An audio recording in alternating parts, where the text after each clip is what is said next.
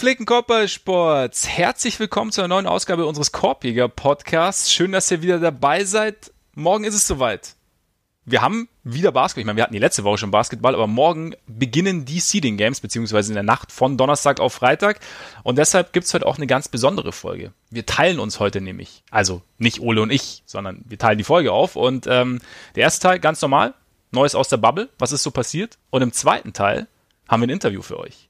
Wir haben mit äh, René Prüssner von Kinexon gesprochen. Ähm, Kinexon ist eine Firma, die mittlerweile, glaube ich, mit zwei Dritteln der NBA-Teams oder mehr als zwei Dritteln der NBA-Teams zusammenarbeitet. Und ähm, da geht es um Leistungsdiagnostik. Die haben da so ein einzigartiges System entwickelt, das Echtzeitdaten misst. Und ähm, René hat uns da so ein bisschen erzählt. Aber erstmal spreche ich wie jede Woche mit dem niemals unsauberen Ole Freaks.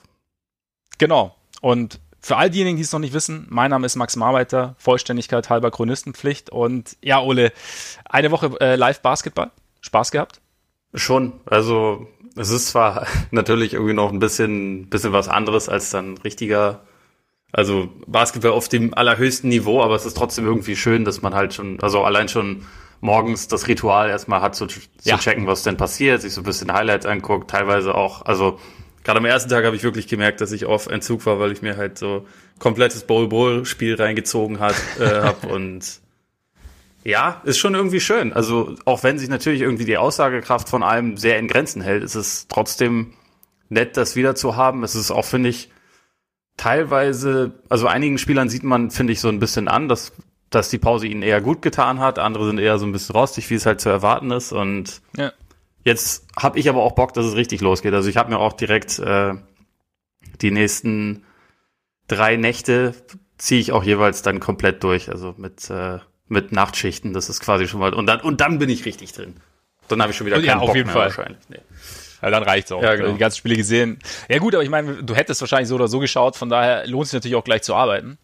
Und äh, ja, ich find's ganz geil. Es ist tatsächlich, wie du sagst, ich meine, die Aussagekraft hält sich in Grenzen, aber man guckt wieder so wie so ein bisschen wie früher halt, ne? Also äh, einfach geil zu schauen. Und äh, alles andere ist erstmal, ist erstmal egal. Und genau, deswegen werden wir uns natürlich auch so ein bisschen am Anfang anschauen, was jetzt trotz, naja, überschaubarer Aussagekraft, was wir so in den ersten Wochen, was, äh, in der ersten Woche, was uns da so ein bisschen aufgefallen ist. Und natürlich ganz klar, Neues aus der Bubble. Also es gibt ja immer wieder Neues. Lou Williams zum Beispiel war, war zwar eigentlich Neues außerhalb der Bubble, aber ne? Und äh, diverse andere Themen noch und gleichzeitig dann natürlich wollen wir nicht, äh, nicht vergessen, auf unsere Patreon-Seite hinzuweisen. Denn auf unserer Patreon-Seite, die ihr findet unter patreon.com slash korpiger Podcast, korpiger mit. Vollkommen richtig. Da könnt ihr uns einerseits unterstützen mit monatlichen Beiträgen, wenn ihr das möchtet. Ähm, vielen Dank an alle, die dies schon tun. Und andererseits bekommt ihr da extra Content. Zum Beispiel unser schönes Format 15 Minutes or Less, was wir wahrscheinlich langsam in 15 Minutes or More umbenennen müssen, weil eigentlich bleiben wir nie unter den 15 Minuten, aber man braucht ja auch noch Ziele. Ne? Ja, eben, eben. Von daher wird es irgendwann klappen. Dazu, es war einmal auf dem Hartholz. Seht uns da vielleicht nach, dass da momentan nicht so viel kommt in die Vergangenheit. Das haben wir die letzten Monate viel gemacht. Wir sind ziemlich heiß auf die Gegenwart und werden uns deswegen eher dem aktuellen Geschehen widmen.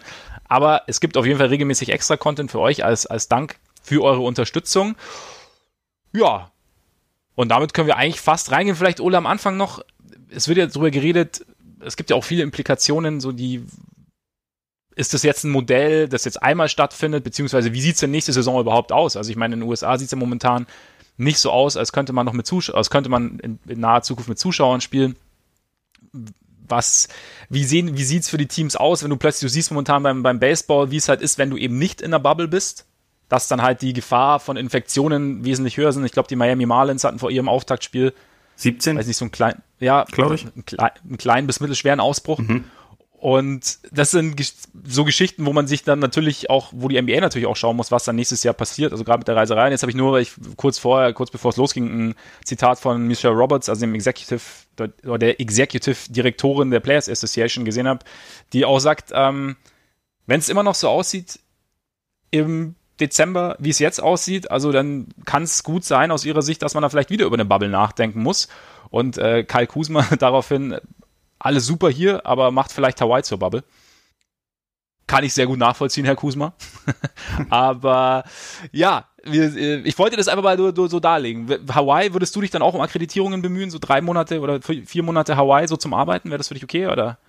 Also grundsätzlich hätte ich natürlich schon auch mal Bock, dort hinzureisen, muss ich sagen. Unter diesen Umständen bin ich mir nicht so sicher. Also die, ich, ich schrecke halt immer so ein bisschen und ich glaube, da, davor wird auch die NBA zurückschrecken, wenn es halt heißt, es sind dann direkt so viele Monate, weil eigentlich, ja. eigentlich muss man dann ja fast zu einem Punkt kommen, wo man sagt, okay, äh, also einige Redaktionen machen das zum Beispiel so, habe ich schon mitbekommen, dass zum Beispiel die LA Times, da ist den ersten Monat, ist glaube ich äh, Tanja Ganguli da, wird dann abgelöst von Dan Woike nach irgendwie einem Monat und dann wird vielleicht noch mal was verändert, irg irgendwie so rum.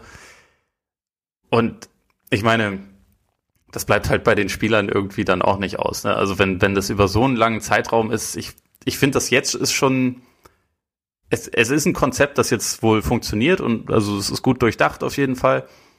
Es ist aber schon ziemlich an der Grenze und ich weiß halt nicht, ja. wie die Spieler reagieren, wenn man sagt, ja, okay, und jetzt seid ihr sechs, sieben, acht Monate in der Bubble. Also man müsste dann halt natürlich drüber nachdenken, ob man den Spielplan einfach radikal kürzt was jetzt sowieso vielleicht nicht die blödeste Idee wäre, aber also unabhängig davon. Ähm, ich weiß halt nicht, wie umsetzbar das ist, aber gleichzeitig kommt man auch da dann wieder an den Punkt, wie wir es ja jetzt auch hatten. Irgendwo geht's halt dann einfach immer um Geld in erster Linie. Und deswegen wird wahrscheinlich an irgendeiner Lösung gearbeitet. Aber also Stand jetzt kann man ja eigentlich kaum sagen, nö, nächstes Jahr ist dann wieder Business as usual. Also sehe ich halt überhaupt nicht. Und auch, ja. und auch dieser, dieser äh, irgendwann mal kolportierte Start der nächsten Saison irgendwie Anfang Dezember macht für mich auch eigentlich auf den ersten Blick überhaupt keinen Sinn. Also es ist eigentlich ja viel zu viel zu bald und ich glaube in der Zeit, also man, man nimmt sich vielleicht auch ein bisschen Spielraum, wenn man denkt, man müsste jetzt sofort dann wieder loslegen. Ja, dafür ist alles irgendwie noch ein bisschen zu undurchsichtig. Genau. Also gerade in den USA, wo halt ja die Situation etwas wilder noch ist als hier irgendwie. Also, ja, weiß ich nicht, vielleicht sollte man in Richtung Bubble denken wollen, müsste man vielleicht auch so in, in Stints vielleicht spielen. Also, dass man halt eben nicht sechs, sieben, acht Monate am Stück macht, sondern halt sagt, du spielst halt, du machst, du, du, du legst halt zwei, drei Pausen ein, dass die Spieler ja. dann auch mal wieder raus können. Und die dass man dann halt. Nationalmannschaftsfenster sozusagen. Ja, genau so irgendwie, genau. Und halt natürlich, dass dann auch Möglichkeiten gibt, die Familien irgendwie mitzubekommen oder, ich weiß nicht, es gibt ja, glaube ich, auch Überlegungen, dass du es halt irgendwie regionaler alles begrenzt, dass du halt Auswärtstrips, also dass du halt nicht drei Auswärtstrips hast, drei kurze, sondern einen langen oder keine Ahnung, dass du halt mit den Hallen versuchst, so flexibel wie möglich zu sein. Das Fall sollte jetzt in LA irgendwas ausbrechen, dass dann zum Beispiel in keine Ahnung, lass San Diego sein oder so gespielt werden kann. Was natürlich auch logistisch schwierig ist, weil, weil Hallenauslastungen kannst du natürlich, die sind natürlich auch eher geplant, wobei du dann natürlich wieder, momentan sind sie ja nicht groß ausgelastet. Also ich glaube, da, da muss man schauen, aber ich, ich bin, ja. ich fand so geil, dass, dass Kuzma direkt Hawaii ins, äh, ins Spiel gebracht hat. Kann ich aus seiner Sicht definitiv nachvollziehen. Ja. Ich meine, an sich muss man dazu sagen, wahrscheinlich ist jetzt irgendwie Disney World auch nicht unbedingt der schlechteste Ort auf der Welt. Ne? Also sie haben da auch irgendwie über 30 Grad da jeden Tag angeln und Golf spielen. Also was weiß ich. So die die ähm, Umstände sind sicherlich nicht nicht schlecht. Sie spielen jetzt nicht in Sibirien oder so. Nee, da sind wir ganz schnell wieder bei äh, Steven Adams. We live in a bloody resort night. So. Ja, ja, It's absolut. Not too bad. Ja. Und von daher, nee, genau. Ich glaube, Kusma hat es auch nicht ganz ernst gemeint. Wobei, wenn es ihm jemand sagen würde, würde er es wahrscheinlich nehmen. Aber aber bevor wir jetzt natürlich in die Bubble gehen, müssen wir noch mal Richtung New York schauen. Denn die Knicks haben tatsächlich, oder es sieht sehr danach aus, dass die Coaching-Suche der Knicks ein Ende gefunden hat. Es ist, es wird unser Freund Tom Thibodeau. Fünf Jahre sollen es gleich werden. Also es ist jetzt nicht keine, keine Try-and-Error-Geschichte, sondern man, man denkt, dass man jemanden gefunden hat, der den Rebuild vorantreiben kann, der da auch wieder so ein bisschen ja, erfolgreicheren, netteren Basketball im Madison Square Garden installieren kann. Und ich meine, wir hatten, als die Gerüchte aufkamen, haben wir schon mal eine extra Folge aufgenommen zu Tipps. Und jetzt ist es soweit, Ole. Was waren denn so deine ersten Gedanken? Oder hat sich mittlerweile irgendwas an deiner Idee, was die ganze Geschichte angeht, geändert? Also der erste Gedanke war eigentlich nur, dass es ziemlich, ziemlich solide von Leon Rose war, dass er halt so lange gewartet hat, bis Walsh aus seiner zweiwöchigen Sperre zurückkam, bis er das halt gesagt hat, okay, jetzt ist es soweit, damit Walsh das auch vermelden konnte. Das war ja, also es war ja eigentlich einfach das Walsh-Comeback, mehr als ja. irgendwas anderes, Ehrenmann. also mehr auch als ein Tipps-Comeback. Ähm, ja. Dass es passieren würde, ich meine, habe ich ja auch über die letzten Wochen, wenn es irgendwie darum ging, welche Kandidaten sie sich jetzt noch anschauen, gesagt, dass ich halt zu 100 Prozent davon ausgehe, dass der es wird. Deswegen, also überrascht war ich jetzt nicht. Die Laufzeit ist natürlich äh, lang. Andererseits, glaube ich, macht es auch keinen Sinn, jemanden mit so einem Namen dann für drei Jahre zu holen oder, oder so. Also, weil natürlich läuft man Gefahr, dass das dann so wie relativ häufig bei den Knicks da, darin endet, dass äh, man am Ende länger bezahlt, als der wirklich dort coacht. Aber gut, ähm, es ist, also weiß. Geld ist ja nicht unbedingt das Problem. Deswegen soll es erstmal machen. Das ist jetzt erstmal das Vertrauen. Bei mir ist es irgendwie immer noch, ich bin jetzt nicht, ich bin jetzt nicht begeistert, um ehrlich zu sagen, äh, um ehrlich zu sein, von der Verpflichtung, weil ich halt der Meinung bin, eigentlich sollten die Knicks halt schauen, dass sie jetzt junge Spieler entwickeln, dass sie sich da, dass sie da eine Kultur aufbauen. Also für Letzteres ist Tipps ja nicht, nicht verkehrt, aber so die Zusammenarbeit mit jungen Spielern, das war jetzt gerade in Minnesota nicht unbedingt das, womit er sich ausgezeichnet hat. Äh, also und seine, seine ersten wichtigen quasi Erfahrungen und Erfolge hat er bei den Celtics als Assistant Coach gemacht, wo er halt einfach auch in erster Linie mit Veteranen zusammengearbeitet und denen halt eine Defense einge, eingeflüstert hat. Also ich hätte halt eigentlich gedacht, dass es in der jetzigen Situation der Knicks mehr Sinn ergeben würde, wenn man jemanden holt, wie beispielsweise Kenny Atkinson, der erstmal dafür da ist, um eine, um eine Kultur zu etablieren, um mit dem, was da ist, erstmal so ein bisschen zu arbeiten. Aber für mich zeigt es halt auch mal wieder so ein bisschen, sie glauben, dass sie bald wieder Free Agents bekommen, damit sie bald ein ganz anderes Team haben, als sie es jetzt gerade haben. Und äh, Dabei setzen sie dann drauf, dass Tipps ja trotzdem immer noch respektiert wird. Vielleicht versucht man dann in zwei Jahren Jimmy Butler zu bekommen, ich weiß es nicht, aber auf jeden Fall, ja, deutet das für mich so ein bisschen darauf hin, dass es halt schon wieder die, die 20. Ähm, Richtungsänderung bei den Knicks sozusagen ist. Oder, oder wie siehst du das?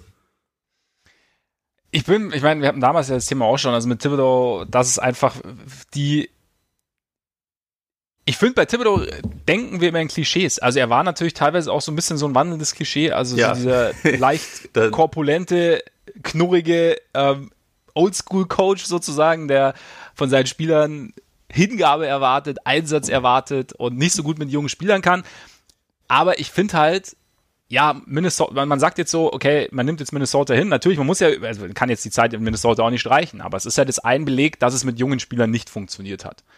Kann aber auch natürlich, weiß ich nicht, ob man das so übertragen kann, generell auf junge Spieler oder ob es halt mit den jungen Spielern Minnesota nicht funktioniert hat. Also es ist so, oder ob es einfach, das muss dann auch nicht an, an, an Towns liegen, auch nicht an Wiggins liegen, sondern einfach an, dass halt die Dynamik zwischen Coach Thibodeau und den Spielern nicht funktioniert hat.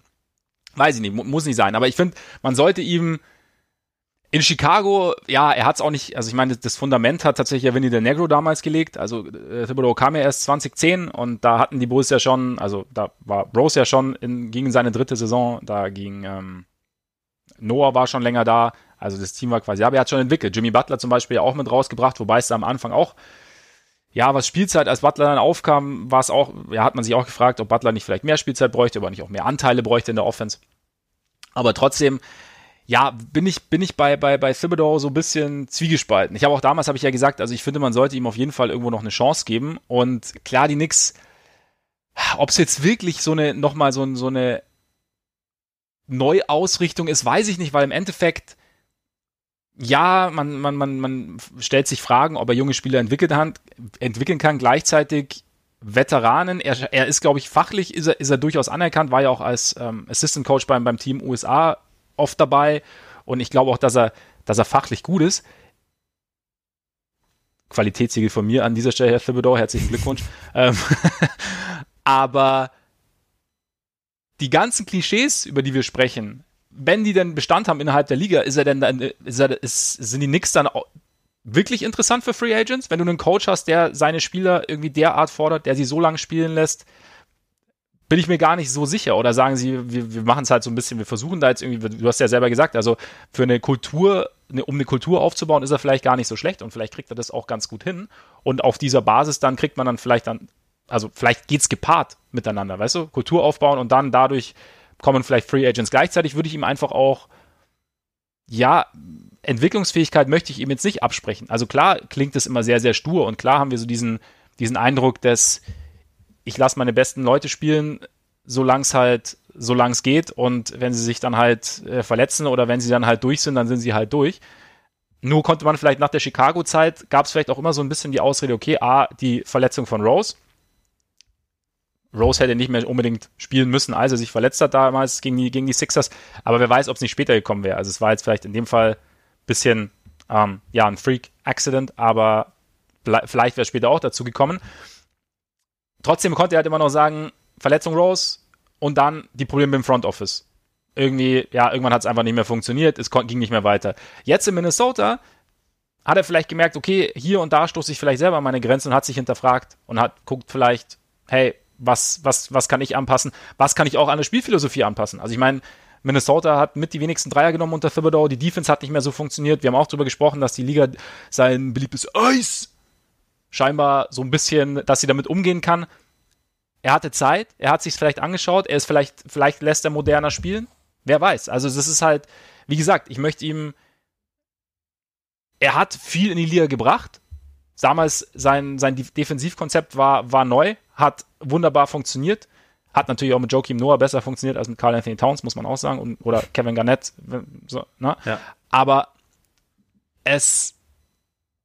Ich würde jetzt nicht sagen, so, okay, jetzt haben sie einen Oldschool-Coach geholt und es wird jetzt irgendwie ja, jetzt, jetzt hat jetzt irgendwie keine Erfolgsaussichten, weil kein moderner Basketball und ähm, ja, jetzt werden halt die Jungen werden in den Boden gerammt sozusagen spielerisch und es läuft nicht. Das würde ich jetzt glauben, ist mir zu früh einfach.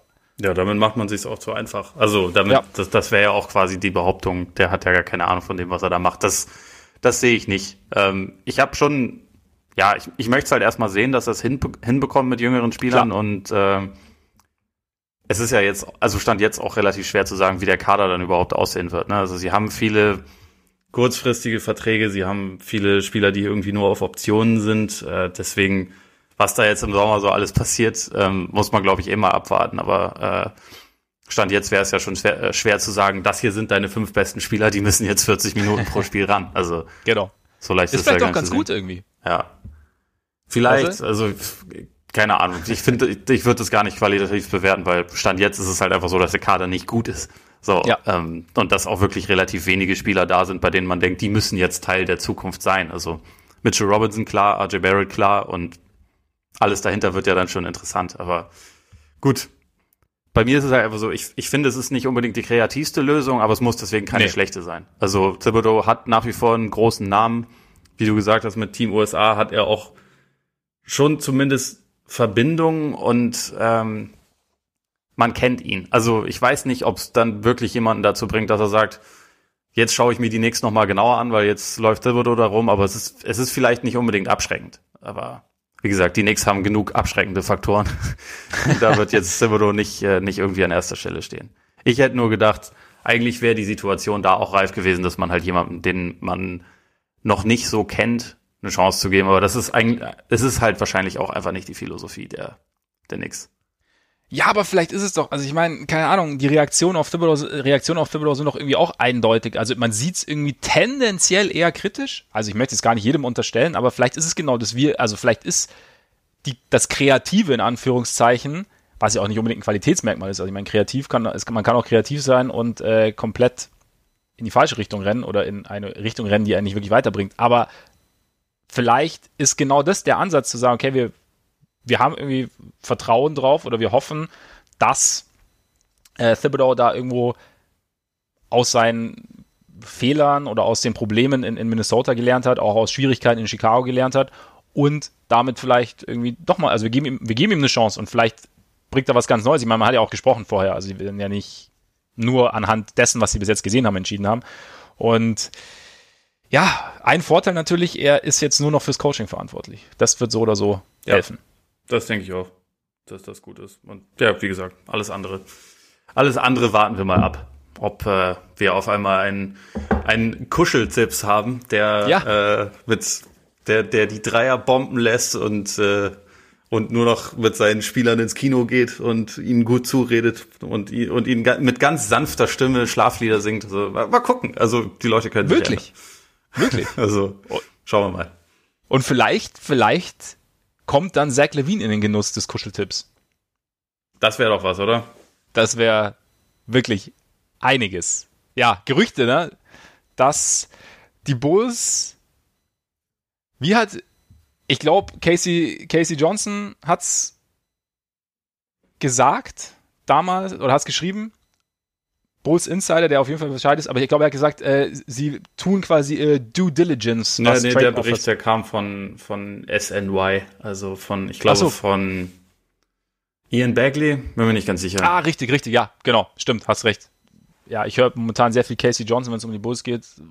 Nicht unbedingt Dinge, die ich gern höre, was er da so von sich gibt. Aber ja, okay. Nee, genau. Also auf jeden Fall, dass die Bulls sich quasi anhören, was sollte jemand Angebote für Levine abgeben, weil Levine ja auch nicht wahnsinnig glücklich ist mit der Situation. Nicht, dass sie jetzt bereit wären, ihn zu traden, aber sie hören sich's an und die Knicks und die Nets seien tendenziell interessiert. Ja, keine Ahnung. Du weißt ja, ich habe äh, Zach Levine irgendwie ein bisschen lieb gewonnen über die letzten Jahre, weil er irgendwie sich meiner Meinung nach schon irgendwie verbessert hat. Also er wird kein perfekter Basketballspieler mehr, aber er bringt halt schon irgendwie was mit, was, was du, glaube ich, in einem in einer guten Umgebung sehr gut nutzen kannst als Team und auch als Coach und als Mitspieler. Ob er jetzt dein Franchise-Player ist, weiß ich nicht, aber ja, wie gesagt, ich würde es gerne im neuen, in einer neuen Umgebung sehen bei den Bulls. Ich weiß auch nicht, was unbedingt, was die Knicks jetzt hätten, was jetzt total geil wäre. Eigentlich nix. Also, genau. Nee, also die beiden Spieler, die meiner Meinung nach Kernstücke sein sollten, habe ich genannt. Die ja. würde ich nicht abgeben. Stand jetzt, wenn ich, wenn ich die Knicks wäre und alles andere ist dann halt diskutabel, wie interessant das für, für die Bulls wäre. Also, ja, Julius Randle, meiner Meinung nach, braucht man, braucht man nicht mit anfangen. Aber das war ja letztendlich auch eher so ein bisschen so formuliert, so die machen ihre, ihre Hausaufgaben und genau. äh, sondieren quasi das Thema Zach Levine, ob sie ihn denn vielleicht brauchen könnten, wenn er verfügbar wäre. Also ja wie dann so ein Angebot überhaupt aussehen könnte, keine Ahnung. Meiner, also ich habe mich ehr, ehrlich gesagt ein bisschen mehr darüber gewundert, dass es, dass die Netz in der Hinsicht aufkamen, weil die jetzt zukünftig ja nicht unbedingt Spieler brauchen, die den Ball mehr in der Hand haben müssen und äh, eigentlich ja. primär oder ja, eigentlich fast ausschließlich Offense sind und nicht Defense, weil, also weiß nicht, vor allem, sie haben ja Caris LeVert, der meiner Meinung nach eigentlich ein etwas besserer Fit neben Kyrie und Durant ist, als es jetzt ein Levine wäre, aber vielleicht übersehe ich da auch irgendwas.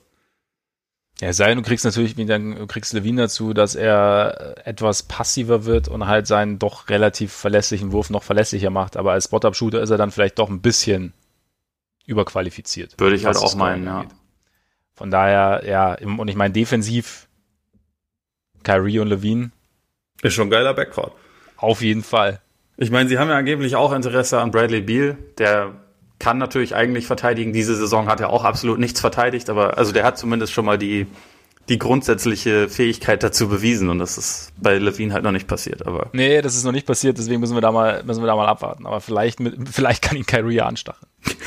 Guten Beispiel vorangehen. Okay, okay. Nein, ich, ich denke, ich denke, Levine, ja, man muss aber sehen, was coachingmäßig aussieht, weil da hört man ja auch, dass Levine da nicht ganz so zufrieden ist aber wie sich das noch entwickelt. Aber da möchte ich jetzt nicht weiter drauf eingehen, weil es fagelt mir nur die Laune. Deshalb gehen wir jetzt in die Bubble. Und wir werden so ein bisschen anschauen, was, ja, wie gesagt, was uns so ein bisschen ja, aufgefallen ist während der Woche. Zunächst aber noch ganz kurz das Lou Williams-Thema, dass wir es abgehakt haben. Er ist jetzt zehn Tage in Quarantäne, also er ist, glaube ich, zur Beerdigung des Vaters von einem engen Freund Richtung Atlanta gereist, ne? Ja. Wurde da dann fotografiert in einem Stripclub. Ja, am Abend vor dieser Beerdigung. Am Abend vor dieser Beerdigung hat daraufhin aber gesagt, dass tatsächlich, dass er sich Chicken Wings geholt hat, weil das sein Lieblingsrestaurant in Atlanta sei, beziehungsweise weil die halt wahnsinnig gut seien. Sie haben auf dem Menü äh, Lou Will Chicken Wings, also die tatsächlich nach ihm benannt sind, weil er da immer ja. futtert, wenn er dort ja. ist. Also scheint, scheint es richtig zu sein. Er hat auch gesagt, er war ist rein, wieder raus. Ja, macht. Nehmen wir, also ich, ich glaube Leuten, ich versuche immer, das äh, Leuten zu glauben, wenn sie sowas sagen. Also, keine Ahnung, wenn es jetzt nicht total nicht total komisch anmutet, dadurch, dass es ein Stripclub ist, mutet es komisch an, aber du hast schon gesagt, es gibt eben, er scheint da wirklich regelmäßig zu essen und er hat ja auch gesagt, jeder kann seine Teammates fragen und so. Da habe ich mir gedacht, okay, wäre jetzt bei seinem Lieblings-Pizzaladen gewesen, hätte sich Pizza geholt und dabei wäre dabei fotografiert worden. Ich glaube, er wäre, also Er hätte auch in Quarantäne gemusst wahrscheinlich, aber. Er hätte auch in Quarantäne gemusst, weil, also eigentlich ist es ja das Ding, wo jemand futtert, ist ja im Prinzip völlig egal. Ja. Das, was finde ich frustrierend ist an dem ganzen Thema und was auch ein bisschen frustrierend daran ist, wenn jetzt Leute so sagen, oh, Lou Will ist halt eine Legende, ne? keine Ahnung, ähm, die das so verniedlichen. Mhm. Eigentlich klar, und eigentlich ist es ja auch alles eine Lappalie, aber man muss halt in dem Moment auch denken, es ist einfach auch ein bisschen unverantwortlich. Er könnte ja auch einfach jemanden, den er kennt, dahin schicken, der das Essen für ihn abholt ihm das nach Hause bringt, dann futtert er das und gut ist. Also die Möglichkeiten hat er ja und das ist ja quasi auch die Art und Weise, wie dieser dieser Outside the Bubble Phase oder also diese diese Reise, dieser Trip, den er da unternommen hat, wie das quasi erlaubt ist. Und ja. das wäre ja überhaupt keine Schwierigkeit gewesen. Und das ist halt das Einzige, was man ihm dann, finde ich, vorwerfen muss. Ob der das, das dann futtert in einem, also ob er dann Essen aus einem äh, Stripclub haben will oder aus einem Drei-Sterne-Restaurant, ist ja letztendlich völlig egal. Das ist ja seine ja. Sache. Es ist natürlich lustiger, in Anführungszeichen, weil halt Stripclub draufsteht, aber also keine Ahnung, ich finde, das ist halt einfach das, was man ihm vorwerfen kann, weil es, es ist A, ein bisschen unverantwortlich allgemein für die Bubble, also natürlich wird er erneut getestet, aber es ist halt einfach ein Risiko, was man jetzt auch vermeiden könnte und es ist ein bisschen blöd für sein Team, weil er fehlt jetzt halt nun mal eine Zeit lang, eine längere Zeit, als es sein müsste. Die ersten beiden Spiele sind es wahrscheinlich, ne? Ja. Genau. Ja, nee, auf jeden Fall, da, da bin ich auch bei dir. Einfach, es gibt halt, ja, auch das, das, das Bild ist nicht optimal und es hätte andere Möglichkeiten gegeben, auf jeden Fall. Aber es ist, es ist tatsächlich interessant, wie du sagst. Also das Echo ist natürlich ein größeres. Ich habe auch mal geschaut, wenn du den Namen Lou Williams eingibst, momentan kriegst du da deutsche Quellen, die du sonst relativ selten mit der NBA ja, in Verbindung ja. bringst. Definitiv, definitiv. Das, ich meine, lässt sich ja natürlich auch super verkaufen. Ja, klar, klar. Stripclub Start, äh, Startquarantäne. Dieser ja, NBA-Star. Na, weißt schon. Ja, genau. Der Star natürlich ist auch ganz wichtig. Hallo? Fünf, ja. 45-maliger Six Man of the Year. Das ist schon sowas ja. ähnliches. Ja, gut, das stimmt. Das stimmt. Ähm, ja, ja, keine Ahnung. Ähm, für die Clippers natürlich insofern bitter, als dass äh, Patrick Beverly jetzt zwar zurück ist. Man hofft, glaube ich, so ein bisschen, dass er, dass er spielen kann jetzt gegen die Lakers. Dass er spielen darf. Aber Montres Harrell ist immer noch nicht da. Also bei ihm ja. ist, scheint da irgendwie, ja, er ist ja auch wegen einem familiären Notfall, glaube ich, abgereist. Ja. Schon und, am 17. glaube ich. Also schon vor, genau. vor fast zwei Wochen. Und insofern scheint es natürlich irgendwie echt was, was Schwerwiegenderes zu sein. Da ist dann irgendwie der Basketball auch, ja, dann irgendwo sekundär. Ja. Und dann hofft man natürlich, oder hoffen wir natürlich jetzt in unserem Fall, dass das, ja, dass sich das irgendwie schnell löst für ihn. Und ja, sonst Clippers. Ist so ein bisschen Clips gone Clip, ne? Also den vollständigen Kader haben sie halt nicht so oft das wird so bleiben. Bin mal gespannt, wie das dann ist, wenn's, wenn die Playoffs losgehen, weil das, dieses Team hat das wirklich mehr vermittelt als fast alle anderen Teams, an die ich mich so erinnern kann über die letzten Jahre. Wichtig ist, was dann passiert und vorher ist eigentlich ziemlich egal. Also den, den Eindruck ja. habe ich jetzt auch weiterhin. Ja, es, es wirkt ein bisschen so. Aber ich meine, insgesamt, ich meine, beziehungsweise du hast jetzt halt Landry Shamet ist ja wieder dabei, der, der sich ja infiziert hat im Coronavirus, der jetzt zwar noch nicht gespielt hat, aber zumindest wieder beim Team ist und negativ getestet wurde. Und äh, Ivica Subac hat sogar schon wieder gespielt, war ja auch, ja. war ja auch krank oder hat sich ja auch infiziert gehabt, ist auch wieder dabei. Von daher ist es ja so ein bisschen, ja, so. Sie sind etwas vollständiger, aber gleichzeitig auch wieder zwei verloren. Mal schauen, wie lange halt, also Williams ist ja dann auch demnächst wieder zurück. Und dann Richtung Playoffs sollte es ja dann irgendwie vielleicht, wer weiß, was bis dahin passiert, aber vielleicht sind sie dann wirklich mal vollständig und dann funktioniert die Geschichte auch. Ja. Damit zum Sportlichen. Und natürlich beginnen wir mit äh, Ball Ball, würde ich sagen. Ist ja also zumindest so von den ersten Tagen auf jeden Fall die, die Story dieser Scrimmage Games gewesen. Also allein schon das, das Line-Up, was die Nuggets dann erstmal aufbieten konnten ja. mit eigentlich fünf Spielern, zwischen Power Forward und Center, die sie dann aufbieten konnten. Das, das hatte schon was. Und ich meine, er ist von der Spielanlage offensiv ist er ja mehr Shooting Guard als Center. Absolut. Rennt den, äh, das Feld auf und ab. Pull-up-Dreier. Wahnsinn eigentlich. Es ist, es ist halt einfach komplett faszinierend, wenn jemand solche, solche Maße hat, so, solche flüssigen Bewegungen dann teilweise zu sehen. Ne? Also das ist schon. Das fand ich auch krass, ja schon absolut außergewöhnlich. Ich finde, man stellt sich gleichzeitig irgendwie die Frage, wie sowas dann in einer quasi richtigen Spielsituation funktionieren kann. Also gerade defensiv. Ähm, ja. Deswegen würde ich jetzt auch nicht unbedingt davon ausgehen, dass äh, Bol Bol jetzt Finals MVP wird diesen, dieses Jahr oder, oder dass er überhaupt die Rotation festknackt. Aber es ist halt irgendwie schon immer sofort ein Spektakel, sobald er auf dem Feld steht. Also so ein bisschen, bisschen Taco Fall, aber mit anderen Skills. Also vor allem mit einem sehr guten Wurf und dass er dann gleich im ersten Spiel irgendwie sechs Blocks raushaut, ist natürlich schon auch ziemlich nice. Ja, ist schon, also als, als Stilmittel für Mike Malone ist es natürlich schon krass, dass du halt einfach, ich meine, er ist jetzt nicht ganz so groß wie sein Vater, der war ja, glaube ich, über, ein, über 2,30. Oder? Ich glaube 2,32, wenn ich es ja. richtig im Kopf habe. Genau, also Ball Ball nur 2,18. Ja, aber er hat, glaube ich, die höchste Spannweite, die je gemessen wurde beim Combine. Ja, ich, lese gerade 2,34. Ja, schon. Ist, ist solide. Sportlich. Und da reicht's auch schon, wenn du deine Arme einfach nach oben streckst. Unterm Korb. Ja. Das erschwert dann, erschwert den Abschluss dann schon deutlich. Und das ist natürlich, also wie du sagst, also es ist wahrscheinlich jetzt, wird interessant, ob er dann wirklich dann die Rotation knackt oder wie es dann ist, aber, aber so mal so situativ kannst du ja schon brauchen. Zumal ich fand auch, ich war auch echt überrascht, wie flüssig er sich bewegt. Und natürlich stimmt Timing noch nicht richtig. Natürlich, also ist, er ist jetzt nicht, nicht derjenige, wo du jetzt sagst, okay, geil Nuggets, auf jeden Fall Ball Ball statt ähm, Plumlee zum Beispiel oder keine Ahnung, muss ihn jetzt regelmäßig. Einfach statt Jokic. Ich meine, wenn du Jokic im Backcourt siehst, dann, dann ist er Platz frei. Ja, eben, eben, genau. Nein, aber ich finde ihn, also so als, als, als, als Stilmittel, als zusätzliche Option mal finde ich es find ich's jetzt nicht uninteressant, weil du halt echt, ich fand es auch geil, dass ihn halt teilweise, ich meine gut, dieses Liner war ja sowieso absurd, also mit, Absolut. Ähm, mit Jokic, Ball Ball, Millsap, Grant, Grant. und Plumlee und äh, Millsap war der kleinste. war, war schon ganz geil, aber da haben sie da auch teilweise an der Dreierlinie dann geparkt und er kann ja diese Würfe. Also es ist ja, ja. schon. Wie gesagt, auch, auch, also offensiv mache ich mir auch keine Sorgen. Ja.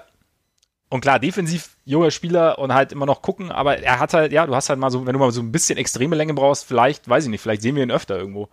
Ja, was, also da, da finde ich es halt relativ interessant. Man kann mit ihm ja eigentlich fast nur spielen, wenn man wenn man eine Zonenverteidigung spielt, wo er ja. halt nicht ganz schnell überall sein muss, aber halt einfach einen großen Raum abdeckt mit diesen genau. Armen. Die Zone halt quasi. Ja, genau. Er ist halt quasi dann einfach die Zone mit seinen ja. Armen und das. Ja. Ich glaube, also die Schwierigkeit wäre jetzt einfach nur, dass. Äh, Spielst du dann ganz kurz, spielst du dann äh, Four and Box, heißt es dann so?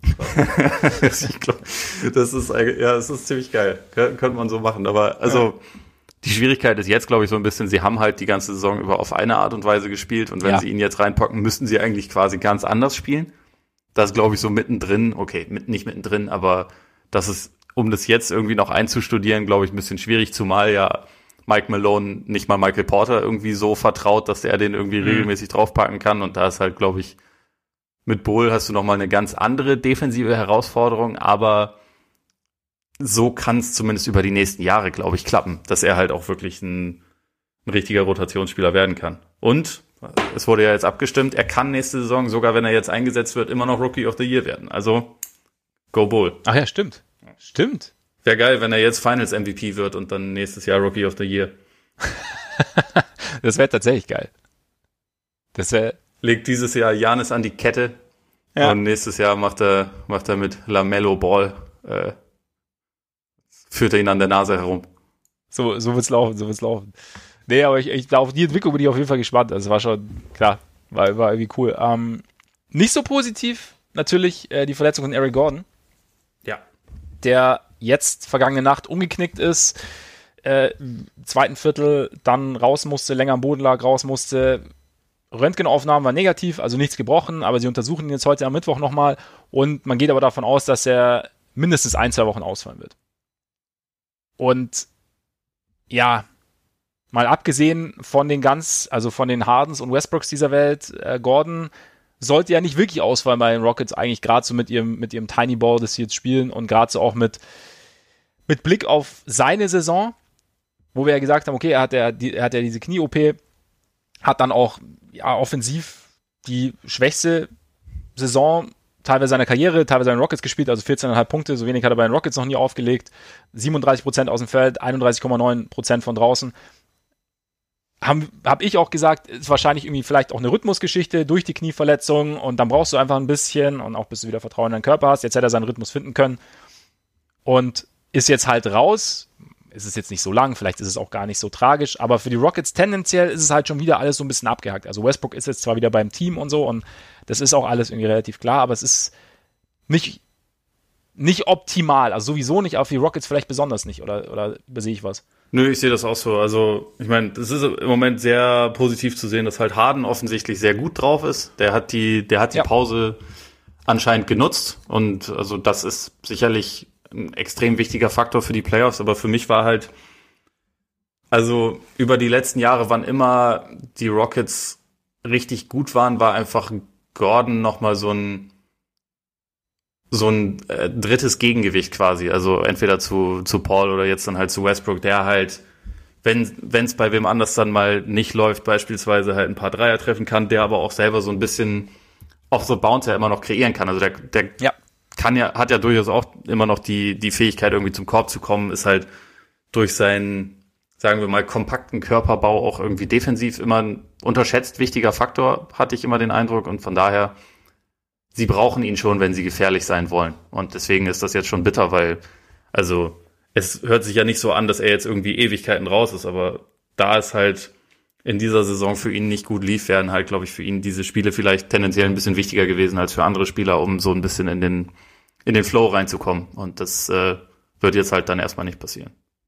Das hätte ich eben auch erwartet. Also vielleicht ist es auch gar nicht so und es ist jetzt einfach wieder, es war auch mehr damals während der normalen Saison in Anführungszeichen mehr dieser Knieverletzung geschuldet, die vielleicht nochmal einfach ein bisschen schwerwiegender ist und einfach noch ein bisschen mehr Zeit in Anspruch nimmt, um danach wieder einen Rhythmus zu finden und es funktioniert jetzt, aber so, ja, ich würde es jetzt meinem Empfinden nach erschwert es auch irgendwo ein bisschen.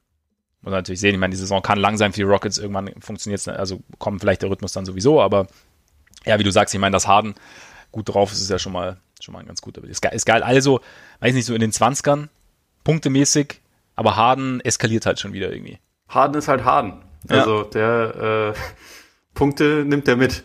Das, ja. Irgendwie, irgendwie passt das schon. Muss dafür auch nicht lange spielen, das, das geht schon. Irgendwie, ir irgendwo kommen sie dann schon her, ob es Freiwürfe sind oder Dreier. Also er ja. nimmt halt einfach seine Würfe. Ja, es ist abgefahren bin, bin gespannt, was wir, was wir da so zu sehen bekommen. Wie gesagt, gerade auch mit, mit Blick auf die Pause, die er jetzt hatte. Weil er müsste ja jetzt irgendwie in, bei den verbliebenen Spielen, um Liga-Topscorer wieder zu werden, müsste er ja quasi eigentlich ab, absolut nichts mehr tun. Das ist ja schon durch, weil der Einzige, der irgendwie hätte gefährlich werden können, war ja, war ja, war ja Biel, glaube ich, ne? Und, äh, also der, der am nächsten ah, an ihm dran war. Ja, ja. Na gut, dann. Dann kann er sich nur an sich selber messen. Ja. Was vielleicht aber auch schon Motivation genug ist. Vielleicht versucht er noch auf die 38 im Schnitt wiederzukommen oder so. Eben. Hätte was. Aber was ist denn sonst so? Was, was, was ist denn sonst so hängen geblieben aus der ersten, nochmal nicht ganz so aussagekräftigen Woche? Aber was war so ein Punkt, wo du gesagt hast, ah, interesting? Also, Maps habe ich mir ein bisschen angeschaut. Erstens mal, weil ich halt auch Bock hatte, Doncic wieder spielen zu sehen. Mhm. Macht für mich auch einen guten Eindruck. Was ich aber bei ihnen echt relativ abgefahren fand, war, dass äh, die Spielweise oder also grundsätzlich die Offense, glaube ich, noch relativ weit weg ist von dem, was sie eigentlich spielen wollen und teilweise wirkt es auf mich so ein bisschen absichtlich. Also, dass man mhm. nicht zu viel Chancen dafür bieten möchte, dass das irgendwie, dass Gegner sich darauf einstellen können. Also beispielsweise, wenn jetzt Dorian Finney Smith irgendwie mehrere Pick and Rolls als Ballhändler läuft, dann denke ich mir danach schon, ja, okay, das war jetzt wahrscheinlich nicht unbedingt der das werden, jetzt, werden wir wahrscheinlich nie und nimmer sehen, wenn es um was geht. Ja.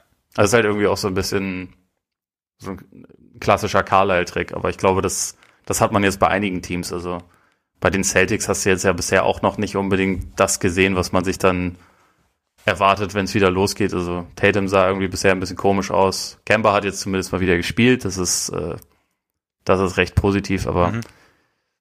wie gesagt, irgendwie mit dem Thema Aussagekraft, ich bin halt sehr gespannt, inwieweit sich die, die Spiele ab morgen Nacht dann komplett von dem unterscheiden, was man bisher gesehen hat. Es ist halt ganz interessant, also weil wie du sagst, also so Teams wie jetzt die Mavs oder die Celtics, die halt eigentlich im Endeffekt ihre Identität schon haben, die halt einfach darauf setzen können, dass, dass da diese, ja, die Raps, die sie während der Saison schon drin hatten, dass es da halt, dass die jetzt auch greifen werden, sobald sie halt müssen. Und dann hast du halt zum Beispiel so Teams wie die Sixers, keine Ahnung, ich habe auch schon mal so ein bisschen immer wieder reingeschaut, weil mich die Simmons-Geschichte schon irgendwie interessiert.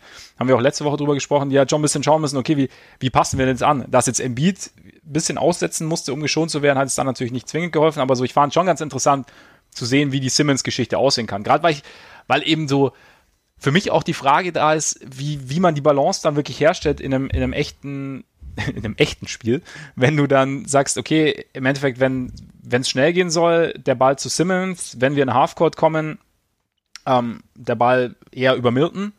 Und also es ist auf jeden Fall möglich. Und da gibt's, und man hat man, finde ich, auch so gesehen, dass sie immer, wenn es halt, dass sie immer versuchen, erst schnell den Ball Richtung, Richtung Simmons zu, oder oft, ich habe auch nicht alles gesehen, den Ball Richtung Simmons zu bringen und dann halt zu gucken, wenn es Halfcourt ist, dann geht er dann doch wieder Richtung Elbow oder in die, in die Ecke. Fand ich auch einen ziemlich, ziemlich interessanten, ja, Zug sozusagen, dass, dass auch der Dreier aus der Ecke, den er auch sofort genommen hat und dann auch getroffen hat und dass da vielleicht, dass sie sagen, okay, sie versuchen ihn vielleicht dann wirklich da so ein bisschen rauszuziehen. Muss natürlich dann, also da, da sollte er natürlich dann auch regelmäßiger treffen, dass dann die Gegner ihn auch wirklich ernst nehmen sozusagen und dann nicht trotzdem irgendwie absenken. Aber so dieses, diese Balance bei Philly bin ich, bin ich gespannt, wie, wie die sich finden wird. Aber ich finde schon, dass man, dass man auch irgendwo sehen konnte, wie gesagt, Aussagekraft hält sich in Grenzen, aber so im Ansatz, dass dieses, dass sie halt viel versucht haben, Simmons ins Pick and Roll zu involvieren, aber eben als Rollman und dann zu schauen, dass er halt was, was ja auch spekuliert wurde, nach, nachdem Brad Brown die Ansage gemacht hat, dass er mehr auf der Vier spielen wird. Also, dass es da, dass da eben der andere, dass sie ein bisschen den anderen Weg gehen müssen im Endeffekt, auch als, als sie zum Beispiel die Mavs oder die Celtics. Ja, also ich habe jetzt von den Sixers noch nicht so viel gesehen, aber also grundsätzlich war das auch im Prinzip ja der einzig logische Weg, wie sie das jetzt angehen konnten. Ja, ne? also eben. Sie mussten ja so ein bisschen was verändern, um ihn einfach im Halbfeld mehr zu einer Waffe, äh, Waffe zu machen und dafür ist das jetzt, schätze ich mal, erstmal der beste Weg. Und äh, diese Sache mit dem Dreier, da bin ich halt mittlerweile echt vorsichtig bei ihm, weil wir haben das ja, jetzt absolut. irgendwie, also ich meine, in der letzten Preseason beispielsweise hat er auch irgendwie immer mal wieder welche genommen, hat dann auch in der hat dann auch in der in der echten NBA mal seinen ersten getroffen ja. äh, oder seine ersten und meinte Brad Brown irgendwie, ja, ja, das Ziel muss sein, dass er jedes Spiel mindestens einen äh, einen nimmt und dann hat er einfach erstmal monatelang keinen mehr genommen. Deswegen bin ich jetzt mal gespannt, was was davon dann real ist. Aber ich meine, es, es, gab ja jetzt auch vor kurzem einen Bericht bei ESPN, wo irgendwie rauskam, dass er, dass Simmons mit einem Sportpsychologen auch darüber ja. spricht, wie man halt ja. irgendwie das so ein bisschen mehr, also sich wohler damit fühlt, im Spiel solche Dreier zu nehmen und das deutet für mich auf jeden Fall in die richtige Richtung. Aber wie gesagt, er wird halt sehr viele Eckendreier erstmal nehmen müssen, bevor man ihn da respektiert. Und es ist jetzt spät dafür, aber besser spät als gar nicht. Also es kann auch gehen. Ich meine, Jason Kidd, gut, Extrembeispiel, aber ja, ja also, nee, ich denke auch, und vielleicht ist auch dieser Eckendreier dafür gar nicht so blöd, weil er halt einfach dadurch, dass er jetzt weniger Ballhändler sein muss, dann vielleicht auch einfach einfachere Dreier in Anführungszeichen bekommt und damit eben, ja, die Ecke ist es auch ein bisschen näher dran und so. Vielleicht ist es, kann, kann da auf jeden Fall irgendwie helfen. Wie hast du denn wie hast du denn die Atmosphäre so wahrgenommen? Also das war ja auch eine große Frage. Also zum Beispiel auch fand ich auch, also hat auch mich ziemlich besch beschäftigt, ist übertrieben, aber da war ich auch gespannt drauf. Tatsächlich relativ wenig. Also ich meine, es hat mich, das, was man so wirklich vom Game Sound mitbekommen hat, hat mich halt an die Spiele oder Trainings erinnert, an denen ich früher mal teilgenommen habe. Mhm. Äh, also schon sehr reduziert und man hört halt so ein bisschen das, das Quietschen und das gegenseitige Anfauchen. Aber ehrlich gesagt, ich hätte mir bei den Übertragungen, die ich jetzt bisher teilweise gesehen habe, gewünscht, dass sie das mehr in den äh, Vordergrund gestellt hätten, weil dieses also es gab ja jetzt zum Beispiel welche, wo die dann irgendwie zu viert oder fünft waren und einfach über irgendwas gelabert haben, was ja. teilweise überhaupt nichts mit dem Spiel zu tun hatte und irgendwie, das war mir dann teilweise einfach viel zu viel. Das lenkt aber auch davon ab. Und ich nehme an, dass, also ich gehe sehr stark davon aus, dass das jetzt anders sein wird. Und von daher ist es dann auch halb so wild, aber dadurch hatte ich jetzt nicht den Eindruck, dass ich irgendwie schon wirklich was zu der Atmosphäre sagen kann. Mhm. Tendenziell finde ich das aber eigentlich ganz cool, wenn man wenn man relativ viel von dem, was auf dem Feld passiert, einfach hört. Also ich brauche jetzt zum Beispiel auch nicht zwingend irgendwie Crowd Noise oder, oder irgendwelche krassen musikalischen Einspielungen, die stören mich ja schon bei richtigen Spielen. Deswegen, oder also bei normalen Spielen besser gesagt. Und äh, ja, von daher, ich, ich bin mal gespannt, wie das dann bei den realen Spielen aussehen wird. Also ich war überrascht, weil, also ich mag so die Emotionen der Halle schon und ich war überrascht, aber wie, wie gering der Unterschied dann bei mir wahrnehmungstechnisch dann doch war. Und ich habe mir dann auch gedacht, ich meine, die Fans in der NBA, also klar, du hast deine Defense-Rufe oder Let's Go Celtics oder was auch immer, aber es ist ja jetzt, die, die Atmosphäre in der NBA kommt ja eher dadurch, dass es halt hochkocht während so eines Spiels. Also wenn dann halt ja. irgendwie, wenn das Heimteam dann irgendwie auf einem Run ist und dann, dass es dann halt abgeht in der Halle sozusagen. Und das hast gut, hast du natürlich in so einem Scrimmage sowieso nicht. Aber dadurch ist halt auch der, im Spielfluss finde ich, hat's, also habe ich es jetzt tatsächlich gar nicht so vermisst. Dadurch auch, dass sie so ein bisschen Hallenmusik haben, dadurch, dass die Bänke auch reagieren. Du hörst ja auch, wie die Bank reagiert aufs Spiel so ein bisschen. hast du halt trotzdem irgendwie eine gewisse Emotion. Also ich glaube schon, dass vielleicht Richtung Playoffs es was anderes sein wird, weil da, oder könnte ich mir vorstellen, weil da ist halt einfach ein bisschen, da die Emotion schon ein bisschen intensiver normalerweise ist. Aber mich hat's, also ich war, für mich hat sich's überraschend normal angefühlt, sagen wir es mal so. Also dafür, dass halt wirklich ein dann doch großer Teil des gesamten Drumherums irgendwie, irgendwie gefehlt hat. Aber ich fand es ganz witzig, irgendwo im JJ Reddick Podcast haben sie ja auch so, hat erst seine bei, also Tommy Arthur, mit dem er zusammen macht und der eine Gast, ich weiß nicht mehr genau, wer es war, haben darüber gesprochen, dass für sie eben, also so äh, was ähnliches gesagt wie ich jetzt gerade und dann so, ähm, JJ Reddick meint dann so, ja, I'm glad you, you enjoyed yourselves. ja. Und er hat, er hat ja gesagt, nee, Spaß, aber für sie war ist halt, für die Spiele sagt er, ist halt total komisch, du kommst halt raus in die Halle und es ist halt komplett ruhig. Und das bist du halt nicht gewöhnt. Und er hat gesagt, vor allem krass ist halt beim Freiwurf, dass du da gar nichts hörst. Ja. Also, dass du da halt wirklich, dass du komplett totenstill ist und angeblich hat er dann irgendwie auch mal, also du wirst halt auch nicht blöd angemacht und angeblich hat er dann irgendwann mal zu Jamal Crawford gesagt, er soll mal ein bisschen, er soll mal ein bisschen auf den Sack gehen, weil er braucht jetzt irgendwas, dass er, ja, sich normal fühlt sozusagen. Und äh, ja, das finde ich ganz cool, immer so eine, Spiel, so eine Spielerperspektive zu hören, weil für uns ist halt, ist halt natürlich eine ganz andere Wahrnehmung irgendwo. Ja. Bin mal gespannt, ob sich deine Theorie, dass die schlechtesten Freiwurfschützen der Liga jetzt dann auf einmal viel, viel besser treffen, ob sie die sich ja. dadurch bewahrheitet oder ob das noch extremer wird. Also ob der Kopf noch lauter wird, meinst du? Ja, genau. Ja, es kann natürlich sein, auf jeden Fall. Es ist gut möglich. Manchmal wird der Kopf dann nämlich auch zum dritten Bein. Ja, das ist ganz schnell. Kann, passiert ganz schnell. Im Fußball ja. ist es ja ein Ziel bei manchen Teams. Absolut. Aber ich, ich habe auch schon gedacht, vielleicht ähm, schauen sich die Teams einfach im Zweifel nochmal mal Werder-Spiele an oder, oder fragen mal Philipp Bargfrede, wie das eigentlich ist, weil der hat es schließlich etabliert, einfach während dem Spiel zu trommeln auf der Bank, um seine, ja. äh, um sein Team anzufeuern. Vielleicht, vielleicht ist das der Move, den sie da auch brauchen. Gut möglich. Ich meine, die Sixers mit ihrer, mit ihrer Freiwurfzelebrierung, synchrones Klatschen, kurz aufstehen, wieder setzen, ja. Sind ja da, gehen ja da schon mal in die Richtung auf jeden Fall. Absolut. Sonst irgendwas noch, was, was dir so, was dir so hängen geblieben ist? Ich glaube aus dem Stegreif nicht, ne. Ich fand auch ganz interessant, wie schnell Jaron Jackson zum Dreier hochsteigt teilweise. Ja. Also auch Pull-up. Gut, er, er muss auch alle Dreier für Memphis nehmen, sozusagen. yes. Ja, es ist nicht, es ist nicht mehr geworden, aber äh, sah auf, ich meine, die Wurfbewegung ist immer noch etwas gewöhnungsbedürftig, aber trotzdem interessant und sonst, äh, nee, sonst habe ich eigentlich auch nichts, tatsächlich. Außer natürlich, äh, fällt mir gerade ein, Pacers natürlich. Ähm, ja, richtig, stimmt. Verletzung von Domantas Sabonis, ätzend. Also zumal man jetzt nicht weiß, wie lange es dauert. Äh, Miles Turner hat jetzt gesagt, er muss jetzt damit planen, dass Sabonis nicht zurückkehrt. Ähm, sie wissen immer noch nicht genau, wie sich Oladipo jetzt entscheiden wird, ob er mitmacht oder nicht. Also bei den Scrimmages ist er dabei, aber ob er sich damit wohlfühlt, beim Restart mitzumachen, ist er immer noch nicht, zumindest öffentlich entschieden. Ja. Dadurch ist irgendwie, also die Pacers waren ja vorher schon ein Team, bei dem jetzt irgendwie, glaube ich, relativ viel richtig laufen müsste, damit sie eine Serie gewinnen, aber jetzt irgendwie habe ich sie mittlerweile doch schon ziemlich abgeschrieben. Wie ist das bei dir?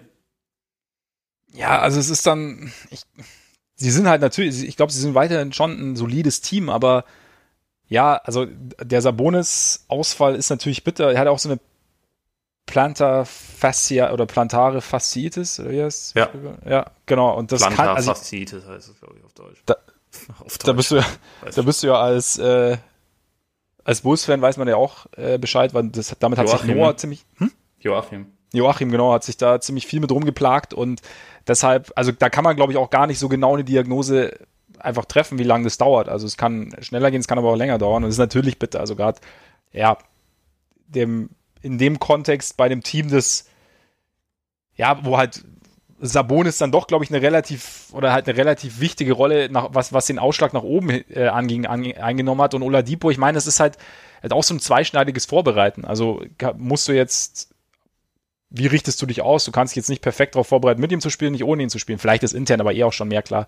Ich hoffe halt, ja, ich, natürlich verlieren sie dadurch. Es ist einfach zu viel in, in Limbo sozusagen. Und dadurch mhm. hast du natürlich, äh, ich glaube, und das ist halt unter den Umständen gerade schon relativ schwierig, das dann irgendwie auch komplett auszugleichen. Wenn, wenn Oladipo spielt, sieht es wieder ein bisschen besser aus, aber ja. Ja, Oladipo ist halt letztendlich der Einzige in dem Kader, der so wirklich die krassen Ausschläge nach oben haben kann, finde ich. Ja. Also der jetzt irgendwie in eine Serie reingehen könnte und da dann auch, also wenn man, wenn man jetzt so die anderen Top-Teams im Osten sieht und da dann vielleicht auch der beste Spieler von der Serie sein könnte, das sehe ich jetzt bei Sabonis gar nicht unbedingt, aber Sabonis war halt irgendwie in dieser Saison trotzdem ihr wichtigster Spieler. Und ja. äh, also derjenige, der irgendwie offensiv vom High Post aus irgendwie fast alles verankert hat und so ein bisschen die, dem Spiel seine Struktur gegeben hat. Und wenn so jemand dann auf einmal raus ist, ja, weiß nicht, ist schon, ist schon schwierig. Gerade so kurzfristig. Ja. Und ja, es macht, macht den Osten nicht spannender, das stimmt. Ja, also ich fürchte, die erste Runde im Osten wird grundsätzlich relativ lame. Also es kommt ein bisschen drauf an, auf wen dann Philly treffen wird. Also je nachdem, ob sie auf fünf oder sechs landen. Äh, das, das könnte natürlich eine richtig interessante Serie werden, aber ansonsten so das äh, die obere Hälfte des Plateaus oder besser gesagt, nee, die untere Hälfte des Plateaus sieht halt irgendwie doch relativ relativ dezimiert jetzt aus. Bei dem Magic immerhin Jonathan Isaac wieder dabei. Das ja, ist, stimmt. das, das finde ich persönlich ziemlich cool, weil ich dem einfach auch gerne zu, zusehe, aber auch mit ihm sind die Magic jetzt natürlich kein Top-Team. So das, das Brooklyn-Washington-Thema kennen wir. Und ja, jetzt Indiana auch so ein bisschen dezimiert. Also ja, ich glaube, für, für die erste Runde im Osten ist es. Die wird jetzt wahrscheinlich nicht unbedingt jeden von den Sitzen reißen. Ich glaube auch nicht. Aber dafür wird der Westen irgendwie entschädigen, hoffentlich. Teilweise zumindest. Da kann ich es mir na, zumindest sehr gut vorstellen, eigentlich, ja. Ich glaube, äh, interessant wird alles. Also selbst wenn jetzt zum Beispiel Lakers Grizzlies kann man sich, glaube würde ich mir gerne anschauen, allein wegen der Grizzlies. Ja, absolut. Und jetzt ist ja Zion auch wieder da. Also. Ja, eben. Zion ist zurück. Und dadurch wird alles nochmal ein Stück interessanter. Gut, damit sind wir durch, oder? Mit dem aktuellen Teil. Würde ich auch sagen. Perfekt. Dann, Freunde, vielen Dank, dass ihr uns zugehört habt. Und dann gehen wir jetzt zum Interview. Wir hoffen, ihr habt Spaß. Also er hat uns, glaube ich, echt ein paar ganz coole Eindrücke geliefert. Und ja, wir haben es natürlich, die Aufnahme, wir haben telefoniert, also soll es nicht ganz perfekt sein, seht uns nach. Wir versuchen unser Bestes natürlich, aber der Inhalt stimmt und das ist ja die Hauptsache. Damit verabschieden wir uns jetzt schon mal. Vielen Dank fürs Zuhören und bis bald und jetzt viel Spaß mit dem Interview. Reingehauen. Reingehauen. Ja, und jetzt äh, sitzt er tatsächlich bei uns René Prüssner, äh, Head of Sports Science von Kinexon. René, herzlich willkommen und vielen Dank, dass du dir Zeit für uns nimmst. Hallo zusammen, danke für die Einladung. Ja, sehr gerne. Ähm, ja, ihr arbeitet bei Kinexon ja relativ eng mit der NBA zusammen, auch mit anderen Sportligen, auch mit der Bundesliga haben wir jetzt schon gehört. Ähm, vielleicht, ich könnte da jetzt viel sagen oder wir könnten jetzt viel sagen, vielleicht aber zum Einstieg kannst du vielleicht mal ganz kurz einfach ein paar Sätze loswerden, was so genau euer Aufgabengebiet ist, wie ihr da mit der NBA zusammenarbeitet, auch ganz allgemein. Also muss jetzt gar nicht irgendwie konkret auf den Fall jetzt sein, sondern einfach ganz allgemein. Ja, gerne. Ähm, ja, also wir bei Kinexon, wir haben eine Technologie entwickelt, die Positionsdaten erfasst. Das heißt, wir sind in unterschiedlichsten Sportarten ähm, vertreten. Aktuell ist so unser Steckenpferd und die größte Sportart auch der Basketball. Ähm, wie ihr angesprochen habt, da sind wir eben in der NBA sehr, sehr zahlreich auch installiert bei vielen Vereinen. Sprich, ähm, einige Vereine arbeiten tagtäglich mit unserer Lösung im Trainingsbetrieb, mhm. erfassen die Daten, kriegen auch die Auswertungen. Und jetzt speziell meine Rolle, beziehungsweise auch die Rolle dann unserer anderen Sportwissenschaftler im Team, ähm, die sowohl in München als auch in den USA hocken, ist, dass wir ähm, unsere Kunden einführen in die Arbeit mit dem System, in die Technologie, mit ihnen auch allgemein erstmal durchsprechen, was es für Daten gibt und wie man mit den Daten dann auch gezielt jeweilig ähm, im Verein damit arbeiten kann. Und da gibt es eben ganz verschiedene Ansprechpartner. Und in welche Richtung gehen die Daten dann? Also so ähm, Fitnesswerte der Spieler oder die klassischen Stats, die man ja auch mittlerweile kennt, also zur, ähm, zur Analyse des Spiels quasi? Ja, also wir fokussieren uns eigentlich auf die Performance. Mhm. Das heißt, wir erfassen alles, ähm, was man auch so aus anderen Sportarten kennt, wie ja ganz banal gesagt Gesamtdistanzen zum Beispiel, ähm, erfassen aber auch Sprints, Beschleunigungen bis hin zu Sprüngen. Das heißt, wir haben da eine breite Palette an Daten, die wir erfassen, erheben und dann auch zur Auswertung bereitstellen. Okay, also im Endeffekt tragt ihr dann sozusagen zu einem Gesamtbild der Physis der Spieler bei und dann kann man so ein bisschen die ja, gucken, wie, wie sich die Gesundheit entwickelt oder ob es irgendwo ein bisschen, bisschen Einbrüche gibt, die darauf hindeuten, dass irgendwas nicht stimmen könnte. In dem Sinne. Ja, genau. Also in der Tat ist es so, wir, wir werten sowohl die Trainingsdaten aus, ähm, haben aber auch Zugang zu den Spieldaten, die wir dann vergleichbar machen, sodass wir das ganzheitliche Bild ähm, aller On-Court Actions erfassen können, auswerten können und so wirklich ein gesamtheitliches Bild von jedem Athleten zur Verfügung stellen können und dann auch individuell und gezielt auf die einzelnen Daten der jeweiligen Spieler eingehen können. Ja, dann ist ja quasi, seid ihr was Load Management angeht, wahrscheinlich der, der große rechte Arm der Teams, mit denen ihr zusammenarbeitet, oder? Dass sie dann wissen, wann ein Spieler vielleicht mal besser mal ein Spiel aussetzen sollte oder zwei oder so. Ja, wir, wir unterstützen sie ganz stark. Ähm, manche Teams intensiver, manche Teams weniger intensiv. Das hängt, wie gesagt, auch damit zusammen, wie groß der Staff bei den jeweiligen Teams ist. Also einige sind so breit aufgestellt, dass sie eigene Datenanalysten ähm, oder Data Scientists auch schon in ihren Reihen haben. Da geht es dann ganz gezielt darum, ähm, gegebenenfalls Weiterentwicklungen ähm, voranzustoßen, vielleicht auch neue Metriken mit ihnen gemeinsam zu entwickeln. Andere sind nicht so breit aufgestellt. Da geht es dann auch ganz stark darum, ein Reporting vielleicht zu ähm, übernehmen und dann eben auch wirklich zu schauen in die Daten. Ist ein Spieler jetzt vielleicht überbelastet? Ist er unterbelastet? Ähm, muss man ihn vielleicht mal, ja, auch mal in der Rotation etwas weniger Zeit geben oder im Training etwas zurücknehmen? Welche technischen Voraussetzungen sind nötig, um diese Daten erfassen zu können? Also wird da in erster Linie mit Kameras oder mit Sensoren gearbeitet? Was, wie muss man sich das vorstellen? Genau, also unsere Technologie ähm, besteht aus sogenannten Ankern, ähm, die um ein Spielfeld installiert werden. Diese Anker kommunizieren dann mit jeweils einem Sensor, der, den der Spieler trägt. Und ähm, typischerweise werden diese Sensoren dann in kleinen Pockets ähm, angebracht, die an der Hose direkt ähm, bestückt werden oder angenäht werden, sodass die Spieler davon auch nichts merken ähm, und da keine Probleme haben. Das ist so der, der Hauptteil, der dann in den Trainingsarenen hängt. Für die Spiele aktuell greifen wir viel auf die Daten zurück, die über Video erfasst werden, weil es im Spielbetrieb aktuell auch keine Möglichkeit gibt, mit Sensoren zu arbeiten. Und für Auswärtstrainingseinheiten ähm, gibt es noch eine mobile Einheit von uns, ähm, mit denen auch gearbeitet werden kann, die dann keine Infrastruktur benötigt, aber ein paar abgespeckte äh, Metriken nur zur Verfügung stellt. Heißt das in dem Fall dann, dass die Daten, die man im Training erheben kann, ein bisschen genauer sind als die, die im, im Spiel gemessen werden können, weil das halt über äh, Video nur stattfindet? Genau, also gerade so höhere Beschleunigungen, hohe ähm, Geschwindigkeitsbereiche, werden sehr, sehr gut im Trainingsbetrieb auch abgebildet. Wir versuchen die Videodaten natürlich vergleichbar zu machen, lassen da auch unsere Logik, Algorithmen, Filter drüber laufen, sodass da eine Vergleichbarkeit der Daten herrscht, weil das ist ganz, ganz wichtig, dass man immer mit demselben Pool an Daten und Definitionen auch arbeitet. Wie reagieren denn dann die Spieler? Oder wie haben die, oder hast du da, hast du da einen Einblick gehabt, wie die Spieler reagieren, sodass sie jetzt halt sozusagen immer gläserner werden, man immer mehr sieht, so okay, ähm, da fehlt vielleicht was, ist ja vielleicht auch mal nicht nur irgendwie die Gesundheit, sondern vielleicht auch weiß ich nicht, dass man sich jetzt nicht perfekt fit gehalten hat oder keine Ahnung. Aber gibt's da, gab es irgendwie Reaktionen von Seiten der Spieler? Ja, also es gab Reaktionen, es gibt auch nach wie vor Reaktionen. Auch hier ist es, glaube ich, sportartübergreifend so, dass du immer Spieler hast, die richtig geil drauf sind, richtig Bock haben, die von Tag eins auch Feuer und Flamme damit sind und auch nach jedem Training herkommen und sofort ihre Stats sehen wollen und ähm, damit auch sich auseinandersetzen wollen.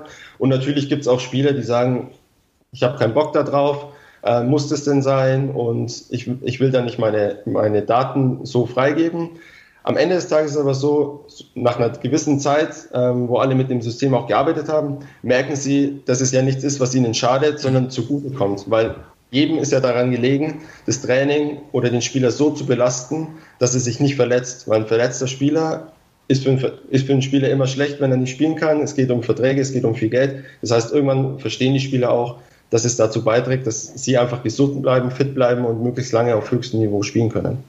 Also es gibt da ja auch so Erfolgsbeispiele zum Beispiel. Also ich weiß nicht, ich habe zum Beispiel mal äh, von Joel Embiid gelesen, der ja, in, als er in die Liga kam, also ich weiß nicht, wie konkret, also ich möchte jetzt nicht konkret auf jedes Einzelspiel eingehen, das habe ich nur mal offiziell gelesen irgendwo draußen, dass er war ja am Anfang ganz groß die Verletzungsproblematik und das dann eben mit Hilfe verschiedener Metriken, verschiedener Sensoren dann eben geguckt wurde, wie kann man ihn denn am besten belasten, dass er so gesund wie möglich durch eine Saison kommt also Embiid ist, glaube ich, oder 76ers allgemein auch ein sehr, sehr gutes Beispiel. Sie waren unser erster Partnerclub in den USA, als wir damals in, in die USA gegangen sind. Ähm, sind sehr, sehr datenaffin und innovativ von, von Tag eins auch schon unterwegs gewesen ähm, und haben sich damit auch sehr, sehr intensiv auseinandergesetzt. Und ich glaube, an, an so einer Erfolgsstory wie bei Joel Embiid sieht man, dass Daten wirklich dazu beitragen können, ähm, Spieler die oft verletzungsanfällig sind, einfach auf ein Niveau zu heben, dass sie nicht mehr so verletzungsanfällig sind.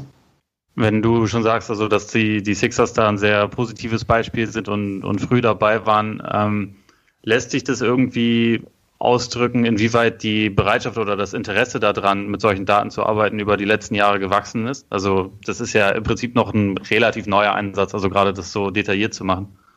Ja, es ist ein neuer Ansatz und man sieht auch, es gibt Vereine, die da etwas innovativer unterwegs sind und da vielleicht auch ein, zwei Jahre Vorsprung haben. Man sieht, dass jetzt natürlich immer mehr Vereine da auch nachziehen, weil sie merken, ähm, wir müssen da vielleicht auch noch ein paar Prozent rauskitzeln und am Ende des Tages geht es im Leistungssport um ein paar Prozent, ähm, die ich mehr ähm, vielleicht liefere als, als der Gegenspieler oder der Gegner allgemein gesagt.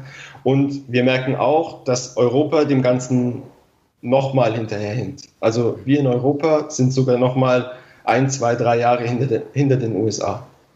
Ihr habt jetzt aber auch in Europa angefangen, also mit, ich glaube, mit Bayern arbeitet ihr zusammen, Bamberg und so, also da ist so quasi so, die, die ersten Schritte sind getan. Genau, also ähm, Bayern, Bamberg und, und Alba Berlin. Genau, ja. Das sind so unsere drei, drei, Clubs, mit denen wir in, in Deutschland auch jetzt schon zusammenarbeiten, auch ähm, die komplette letzte Saison schon ähm, gearbeitet haben. Ähm, versuchen da jetzt natürlich auch Stück für Stück den europäischen Markt weiter zu erschließen, weil wir auch natürlich merken, dass bei den Vereinen auch immer diese Wissbegier vorherrscht. Was ist denn in der NBA gerade so Stand der Dinge? Was, was gibt es für Technologien? Was können wir auch in Europa davon adaptieren? Ähm, was lässt sich auch einfach bei uns umsetzen? Und da merken wir jetzt schon, dass auch der Austausch unter den Trainern immer besser wird durch das Netzwerk, was wir auch als Firma natürlich haben, können wir extrem gut die Clubs dann auch mit den USA vernetzen, um da vielleicht dann auch nochmal Unterstützung zu geben. Wenn wir so zu dem, zu dem Prozess dann zurückkommen, also wenn quasi diese Daten erstmal erhoben wurden, also beispielsweise nach einer Trainingseinheit, was ist dann der nächste Schritt? Also was, was passiert im nächsten Schritt damit? Also erstmal ist es so, die Daten gibt es auch live zur Verfügung. Ich glaube, das ist so der, der erste Schritt, dass man sagen kann, ähm, jeder, der Zugriff auf das System hat, kann live in die Daten reinschauen. Das heißt, ein Athletiktrainer zum Beispiel oder ein Datenanalyst kann sich hier schon spezifische Drills untersuchen und vielleicht auch schon live werden im Training einzelne ähm, Drills aufbereiten, sodass dann der Staff das direkt nach Trainingsende, wenn er ins Büro kommt, schon vorliegen hat. Ähm, ich glaube, das ist schon ganz, ganz wichtig hervorzuheben. Und meistens ist so, Training ist zu Ende, dann wird auch die, die Session dann beendet, so nennen wir das bei uns in der Applikation, wenn, wenn Training angelegt wird. Und dann kann man direkt schon in die Daten eintauchen. Also man muss nicht irgendwo was hochladen oder synchronisieren, sondern man hat die Daten direkt zur Verfügung und hat dann die Option, anhand seiner vorgefertigten Reportings oder ähm, ja, Excel-Vorlagen, sich die Daten direkt herunterzuladen. Wir haben aber auch Schnittstellen ähm, zu verschiedenen Athlete-Management-Systemen wo die Daten auch automatisiert dann übergeben werden, sodass man auch hier damit arbeiten kann, damit einfach auch wirklich eine medizinische Abteilung Zugriff auf ihre Daten hat, dass die Fitnessabteilung Zugriff hat, dass vielleicht ein Assistant Coach Zugriff hat, wenn es ähm, auch mal Themen gibt, die vielleicht im taktischen Bereich mit, mit angesprochen werden sollen. Ähm, das ist uns eben ganz, ganz wichtig. Wir wollen da wirklich jeden bedienen und das Ganze so einfach wie möglich festhalten. Und habt ihr da so eine, mit den einzelnen Teams so eine Art Vorabfilter irgendwie, bei denen ihr sagt, okay, das ist, also die Teams sagen jetzt so, wir wollen jetzt besonders auf das achten oder ihr sagt den Teams vielleicht sogar, hey, achtet mal darauf oder gibt es da irgendwie so eine Vorauswahl oder, oder gibt es einfach einen großen Datensatz, über den die Teams dann vorher unterrichtet wurden, wie sie ihn anwenden können und dann machen sie es für sich?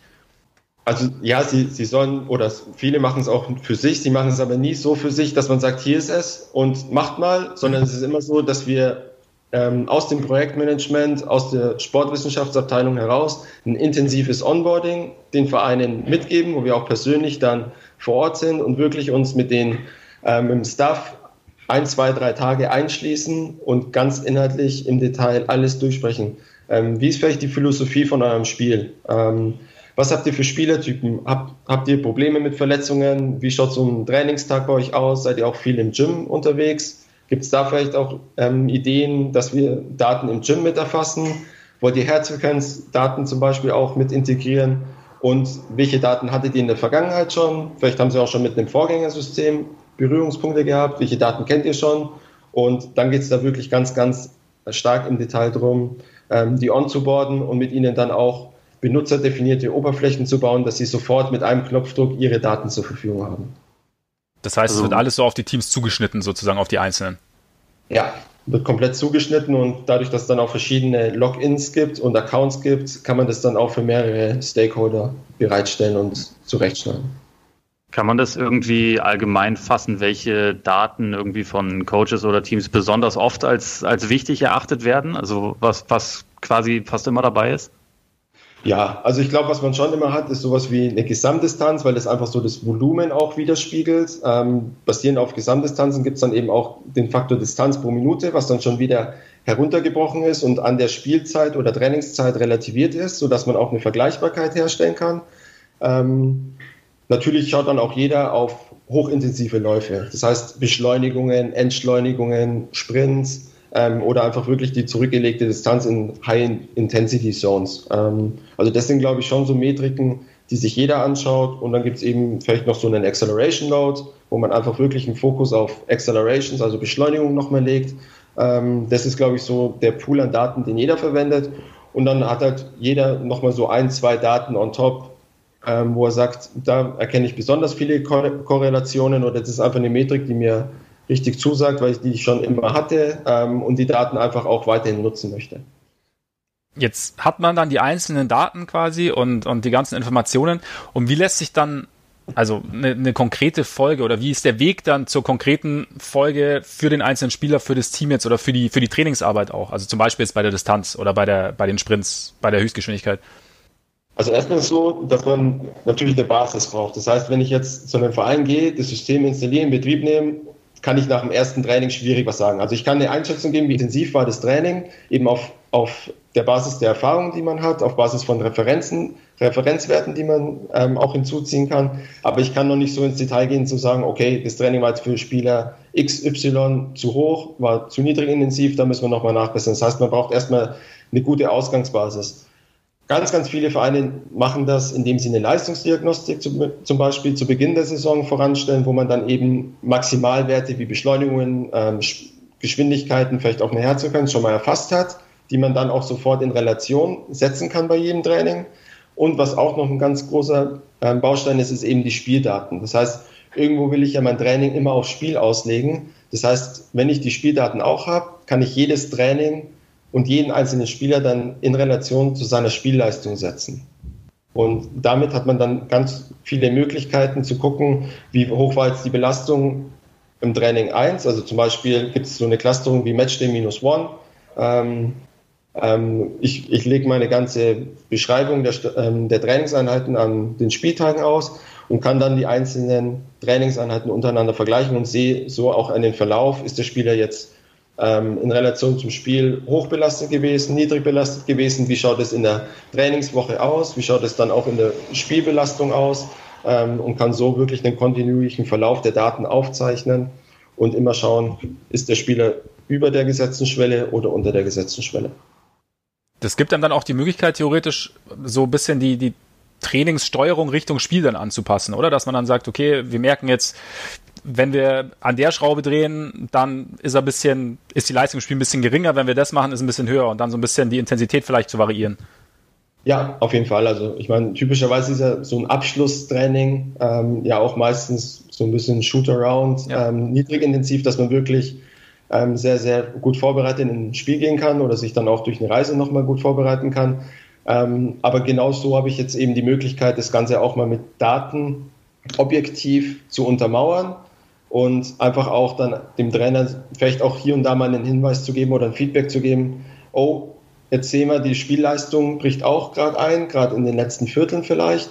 Ähm, entweder Rotation nochmal versuchen zu erhöhen oder wir müssen im Training auch mal drauf schauen, dass wir jetzt die nächsten zwei, drei, vier Einheiten auch eher von der Intensität mal ein bisschen runterfahren oder vom Volumen herunterfahren. Ähm, und dafür vielleicht auch mal kurz und knackig trainieren. Also da gibt es dann verschiedene Ansätze, die man dann auch durchsprechen kann im, im Staff. Ich meine, du hast ja vorher gesagt, äh, ihr, ihr, habt ja unterschiedlich oder ihr arbeitet unterschiedlich intensiv mit Teams zusammen. Es gab Teams, die Sixers waren, waren euer erster Kunde. Es kommen immer mehr. Mittlerweile sind es, glaube ich, ich weiß gar nicht, über die Hälfte mittlerweile, ne? Mit denen ja, weit über die Hälfte. Also wir sind auch über, über den 20ern schon. Ja. Ähm, fehlen nicht mehr viele. Ja, also, es bewährt sich also. ja. Genau. Aber wie, wie ist denn da so am Anfang, wenn man neu zu einem Team kommt? Wie ist denn da so die Überzeugungsarbeit? Also mit den Coaches? Da sind vielleicht auch einige, die etwas ältere Schule in Anführungszeichen sind oder auch mit dem, mit dem Staff allgemein. Ist es dann so, okay, da kommt jetzt jemand von außen und will uns irgendwie sagen, so? Oder ist es, stößt man auf offene Ohren? Also meistens stößt man auf offene Ohren, weil sich ein Verein in der, in der Gesamtheit ähm, dafür entschieden hat, das System sich anzuschaffen. Ja. Ähm, ich glaube, wo es eher immer Skepsis gibt, ist, wenn man vielleicht mal so einen Demo-Termin oder so eine Präsentation hat, weil da sind die Leute dann oft so, okay, jetzt kommt ein Dienstleister, was will der eigentlich von mir, was will der mir erzählen? Ähm, ich glaube, da gibt es schon die ein oder anderen Themen, wo man auf viel Skepsis gestoßen ist. Allgemein ist so, und das ist eigentlich, zieht sich komplett bei allen unseren Mitarbeitern auch so durch, wir sind niemand, der zu einem Verein kommt und sagt, wir stellen uns hin und wissen, wie es läuft und sagen euch, wie es läuft, sondern wir sind da auch sehr demütig unterwegs. Wir wissen, was es heißt, im Profisport zu arbeiten. Wir wissen auch, was es bedeutet und was für ein Privileg es ist, dann bei solchen Teams ähm, vor Ort sein zu dürfen, während den Trainingseinheiten und mit den Coaches zu sprechen. Und wir wollen immer nur dahingehend alle unterstützen und sagen, wir liefern euch eine Plattform, wo ihr jetzt objektive Daten bekommt. Wir liefern euch Know-how, wie man mit den Daten arbeiten kann. Wir können euch aber nicht das Know-how geben, was der Head Coach hat, mhm. wenn man sagt Stichwort Bauchgefühl. Das heißt, es gibt ja immer die Situation, wo vielleicht die Daten sagen, tu den Spieler raus, wechsel den Spieler aus oder lass ihn heute mal ähm, weniger spielen. Und der Head Coach hat aber das Gefühl, dass der heute richtig on fire ist, der Junge, und ein Dreier nach dem anderen reinbombt und dann lässt er ihn auch spielen. Also ich glaube, das ist immer das ganz Entscheidende, dass man Daten unterstützen. Sie können aber niemals den Trainer ersetzen. Und ich glaube, wenn man so auch bei einem Verein auftritt und ihnen da auch ähm, einfach ja, selbstbewusst gegenübertritt und sie merken, man hat Ahnung von oder man hat Ahnung von dem, was man ihnen erzählt, dann funktioniert das sehr, sehr gut und dann stößt man da tatsächlich immer auf offene Ohren. Kommt das auf der anderen Seite auch vor, dass ein, zum Beispiel ein Coach glaubt, etwas beobachtet zu haben, sich aber nicht ganz sicher ist und dann nach entsprechenden Daten fragt, um halt zu schauen, ob sich das verifizieren lässt? Ja, das, das kommt tatsächlich auch oft vor. Ähm, man hat auch schon den Fall gehabt, dass man, wenn man Drills macht, kann man ja auch nicht alle Spieler beobachten und man ist ja auch nur ein Mensch ähm, und ähm, hat ja auch immer so, ja, seine Lieblinge in Anführungszeichen. Das heißt, man hat ja auch immer das Gefühl, subjektiv macht der eine Spieler vielleicht mehr als der andere. Und da gab es schon die eine oder Überrasch andere Überraschung, wo ein Trainer dann auch in die Daten geschaut hat und gesagt hat, oh, der ist wirklich so viel gelaufen. Ich habe eigentlich gedacht, der ist viel, viel weniger gelaufen. Oder was? Der ist mein schnellster Spieler, das kann doch gar nicht sein. Also solche Situationen gibt es tatsächlich häufiger. Das ist witzig, das ist was wie bei den Fans, ne? man selber, merkt man ja selber auch immer, wenn man dann irgendwie der, der, der persönliche, der persönliche Bias, wenn er dann, wenn man seinen Favoriten gefunden hat, irgendwie. Aber wenn von ja. so einem, von so einem äh, Demo-Meeting, wo euch dann so ein bisschen äh, Skepsis eher entgegenkommt, ist es, ähm, Gibt es da irgendwelche bestimmten Zweifel, die ihr öfter zu hören bekommt? Also wo halt vielleicht jemand denkt, so das ist äh, ein Ansatz, mit dem man jetzt weniger anfangen kann?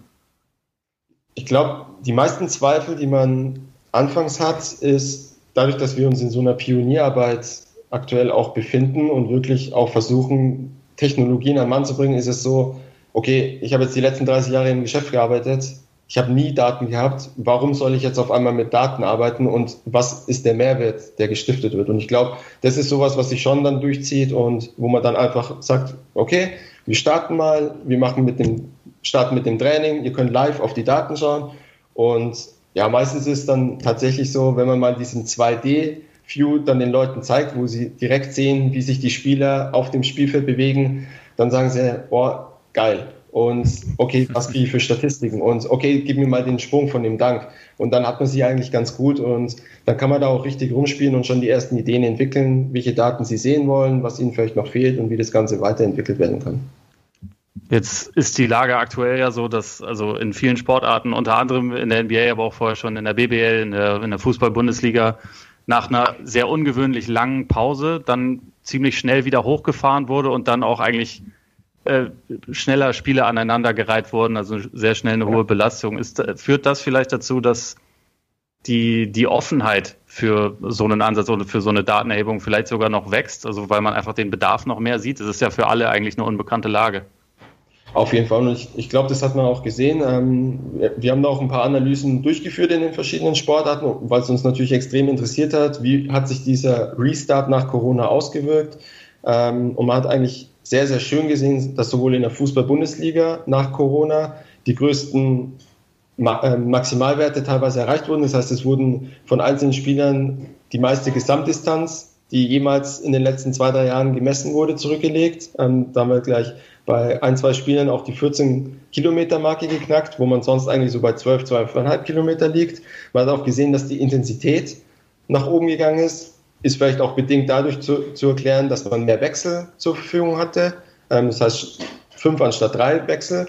Wir haben aber auch bei dem BBL-Turnier gesehen, dass die Intensität höher war als während der Saison. Das heißt, auch hier hat man gesehen, die Vereine, und ich glaube, da muss man einfach ein Riesenlob an die Vereine aussprechen, wie sie mit der Zeit umgegangen sind. Die haben diese Pause extrem gut genutzt, haben es geschafft, die Motivation der Spieler hochzuhalten, haben die Spieler topfit bekommen und haben das Niveau dann auch bei so einem Turnier halten können. Und ich glaube, was ganz, ganz entscheidend ist, dass man kaum bis gar keine schwerwiegende Verletzungen hatte. Ähm, wenn dann gab es hier und da mal kleinere Blessuren ähm, sodass die Rotation auch hochgehalten werden konnte. Und ich glaube, das ist halt ein wichtiger Fakt. Je mehr ich rotieren kann und je mehr Optionen ich habe während dem Turnier oder dann auch während der langen Saison, umso höher sind die Intensitäten. Und ähm, ja, wenn man so einen Saisonverlauf anschaut, wir haben es in der NBA uns auch mal angeschaut, sieht man eigentlich immer so, ja, zum Start die ersten, ersten 10, 20 Spiele, die sind sehr, sehr intensiv und auch deutlich intensiver als die letzten 62 Spiele. Und ähm, wir sind schon sehr, sehr gespannt, wie es jetzt losgeht. Wir vermuten, dass es auch mit einer hohen Intensität losgehen wird und wahrscheinlich wird die Intensität sogar höher sein als zu Beginn der Saison. Okay. Das ist interessant. Ich habe, nee, witzigerweise, ich äh, habe, äh, Ole wird, wird lachen, weil ich habe mal wieder einen sehr Glow Podcast angehört, mache ich sehr gerne hier im Podcast. Also das, weil jetzt weißt du auch Bescheid. Und da war Stan Van Gunny mal wieder zu Gast, Ole, stark, ne? Das ist überragend. Ich weiß nicht, ob es gehört hat, genau. Und der hat, der hat dann nämlich spekuliert, also halt ehemaliger Coach, ähm, momentan Analyst, glaube ich, auch wieder bei, bei Turner, glaube ich, äh, die die NBA übertragen. Und er meinte, mh, er ist gespannt, weil, also es war da auch angesprochen, auch im Spielplan, dass dann hinten raus ja einige Teams dann gegen die Top-Teams spielen und die dann ihre Spieler schonen würden. Und er sagt, er spekuliert so ein bisschen, dass äh, die Top-Teams eher auch ihre besten Spieler spielen lassen werden, um halt so einen gewissen Rhythmus beizubehalten. Also dass sie halt, oder beziehungsweise so diesen, also dass sie, dass sie den, den, die ansteigende Form irgendwie ähm, ja beibehalten können oder die Form weiter ansteigen lassen können. Gibt so, gibt, würden die Daten sowas theoretisch stützen oder hast du da eine Idee, dass die Daten sowas schützen würden? Stützen würden, sorry. Also ja, in den Daten kann man dann ja auch pro Spieler wieder reingehen und gucken, wie ist denn so der Intensitätsverlauf über die einzelnen Spiele, wie entwickelt sich das. Man kann es dann auch mit historischen Daten ähm, vergleichen und in Relation setzen, ähm, sodass man hier wirklich auch die Möglichkeit hat, sich das Ganze anzuschauen. Und gerade dieses Thema mit zum Ende der Saison schwächt es dann auch ab, weil mhm. man vielleicht gegen Mannschaften spielt, ähm, für die geht es um nichts mehr. Man probiert auch jüngere Spiele aus. Das, glaube ich, sieht man ganz stark in den Daten, dass es hinten raus irgendwo auch taktisch bedingt ähm, Themen gibt, zumindest wenn man es allgemein für die Liga betrachtet. Natürlich gibt es dann auch Teams individuell betrachtet, bei denen ist vielleicht eine ansteigende Kurve.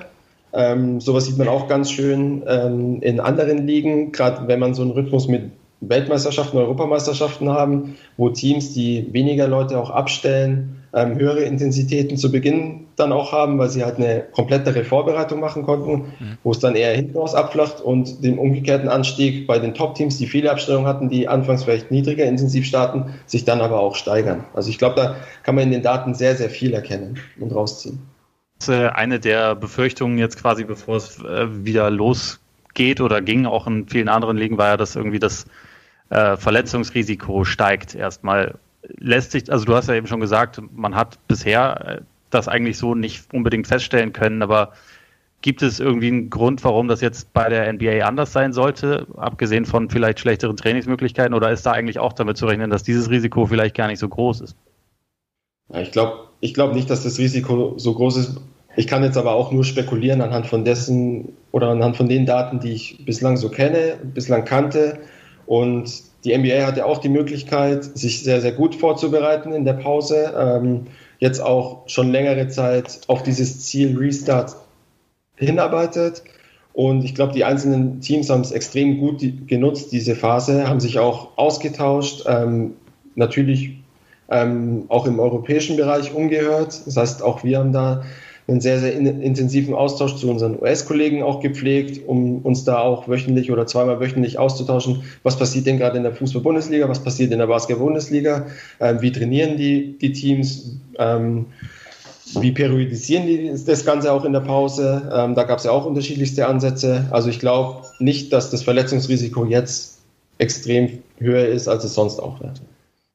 Es war ja so ein bisschen auch, also du hast, du hast eben die Beispiele Bundesliga und auch Basketball-Bundesliga, so wie so eine aktive Regenerationsphase auch irgendwo für die Spieler. Also klar, die Trainingsmöglichkeiten, wie Ole gesagt hat, waren jetzt natürlich nicht perfekt, aber irgendwo war es ja so, man hat mal, man konnte mal den Körper runterfahren und aber gleichzeitig halt aktiv auch an seiner Fitness arbeiten irgendwo. Es ist dann, sieht man das? Also es gibt ja Spieler zum Beispiel, reden wir ja auch immer wieder, ähm, wie jetzt James Harden, der Richtung Playoffs, was Menschen ohne Daten sagen, dass er Richtung Playoffs einfach körperlich ausgelaugt aussieht. Ähm, Kawhi Leonard, der immer wieder seine Pausen macht, dass einfach so eine aktive Regenerationsphase, die die Spieler dann, oder dass Spieler profitieren von so einer aktiven Rege Regenerationsphase. Ja, ich glaube auf jeden Fall, weil ich meine, eine aktive Regeneration oder mal raus zu sein aus diesem Wettkampfmodus hat ja auch den Vorteil, dass man mental wieder frisch wird. Und ich glaube, ähm, es geht auch im, im, Profisport ganz viel über Mentalität, ähm, Psyche. Das heißt, auch hier muss ich die Spieler natürlich topfit halten. Und ja, das ist das, was ich schon angesprochen hatte. Also ich glaube, da muss man auch den Hut ziehen, vor allem die, die in so einem Staff arbeiten und tagtäglich mit den Spielern arbeiten, dass sie es schaffen, auch in so einer Zeit, wo es ungewiss war und man nicht wusste, auf was arbeite ich jetzt eigentlich hin. Geht es in drei Monaten los? Geht es in sechs Monaten los? Geht es vielleicht erstmal gar nicht mehr los mhm. in dem Jahr und wir, wir starten erst in der neuen Saison, dass sie es da geschafft haben, die Spieler so zu motivieren und zu packen, dass sie wirklich auch aktiv gearbeitet haben, weitergearbeitet haben, ihr Programm individuell abgespult haben, sodass sie jetzt aus, aus so einer Pause dann auch ja, gestärkt hervorgehen können. Und ich bin sehr, sehr gespannt, was man so erlebt, weil ich meine, Fitness ist entscheidend. Wenn ich rauf und runter rennen kann, ähm, ein schnelles Spiel machen kann, dann glaube ich, kann man da auch einiges herausholen. Und das wird sehr, sehr spannend zu sehen sein, wie die Teams da jetzt reinstarten und wie sich das auch entwickelt im Saisonverlauf. Jetzt mal äh, nochmal ganz äh, losgelöst irgendwie von, von Corona und dadurch komprimierten Spielplänen. Ähm, es wird ja seit Jahren eigentlich immer mal wieder gesagt, so dass dieser NBA-Spielplan mit 82 Spielen und den Back-to-Backs und so nicht ideal ist, um quasi das, das meistmögliche rauszuholen. Du hast ja auch schon gesagt, am Anfang der Saison ist die Intensität hoch, dann geht es irgendwann, geht so ein bisschen in die falsche Richtung. Kann man irgendwie sagen, wie ein gesundheitlich sinnvoller Spielplan aussehen würde, der vielleicht mehr dazu ähm, dienen würde, das Spiel wirklich zu maximieren? Also auch von der Intensität her.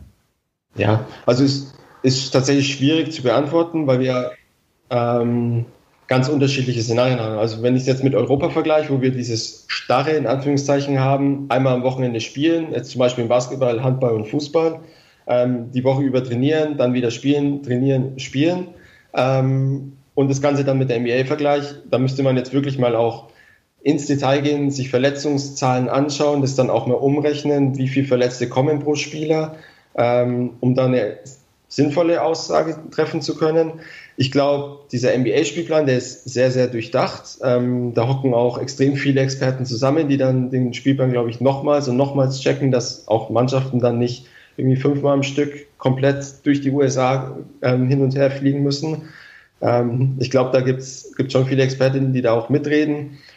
Und ja, ist schwierig jetzt gerade zu beantworten. Ich würde jetzt nicht sagen, der Spielplan ist verrückt oder, oder schlecht, weil wir haben es in Baseball ja auch und in, in der NHL, ähm, dass sie genau dieses gleiche Schema durchziehen. Ich glaube, es ist einfach eine an, andere Anforderung an Athleten. Das heißt, man hat gar nicht diese Möglichkeit, viel in der normalen Woche, wo man dann Sonntag, Mittwoch, Samstag spielt, über Training wieder aufzuholen, sondern die Vorbereitungsphase, die ist so extrem wichtig, dass ich ein hohes Niveau brauche, weil dann geht es darum, dieses Niveau zu halten und vielleicht nochmal gezielt explosiver zu werden. Und ich glaube, das schaffen die Teams auch sehr, sehr gut.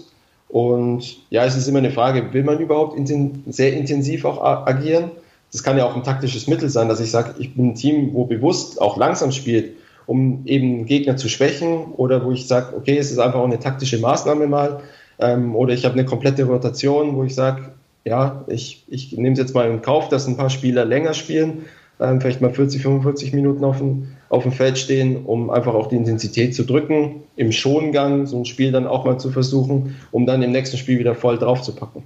Es ist ja auch so eine, gerade bei den Top-Teams und den Top-Spielern so eine Herausforderung, dass man halt, also Max hatte ja schon James Harden angesprochen, dass man zum richtigen Zeitpunkt auf seine, auf seine Höchstleistung kommt. Ist das eigentlich der, Part, wo dieses Thema Load Management eigentlich am wichtigsten wird. Also wenn man jetzt auch zum Beispiel auf den Kawhi Leonard schaut, der letzte Saison ja wirklich viel geschont wurde, um dann in den Playoffs halt quasi erst, erst dann wirklich auf sein höchstes Niveau zu kommen.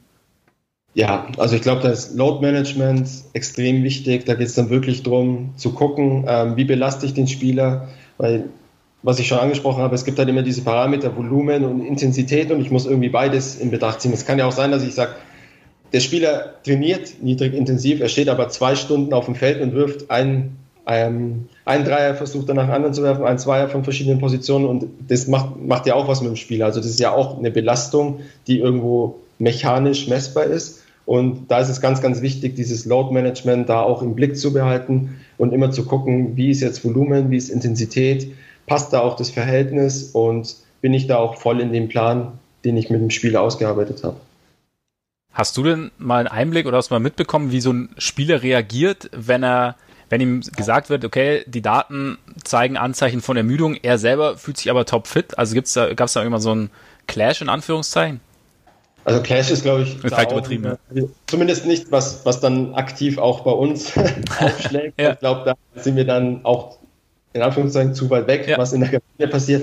Aber natürlich ähm, gibt es hier und da Diskussionen, wo einfach dann auch ein Trainer intensiv dem Spieler erklären muss, warum er jetzt auch noch nicht spielen darf. Also ich glaube, das sind ganz, ganz wichtige Bausteine, wo dann auch Rhetorik vom Trainer gefragt ist, ähm, um mir aufzuzeigen, okay, pass auf, du bist noch nicht so weit, du bist noch nicht an dem Niveau, wo du vor deiner Verletzung warst. Wir müssen dich noch ein, zwei Wochen schonen, weil wenn wir dich jetzt aufs Feld werfen, kann es sein, dass du einen Rückschlag erleidest und dann bist du vielleicht wieder vier, fünf Wochen raus. Und das ist ganz wichtig, dass ein Trainer da auch äh, mit dem Spieler kommuniziert. Und ich glaube, die Spieler begreifen es meistens. Irgendwann begreifen sie es meistens.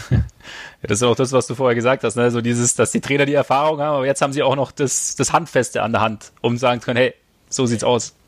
Ja.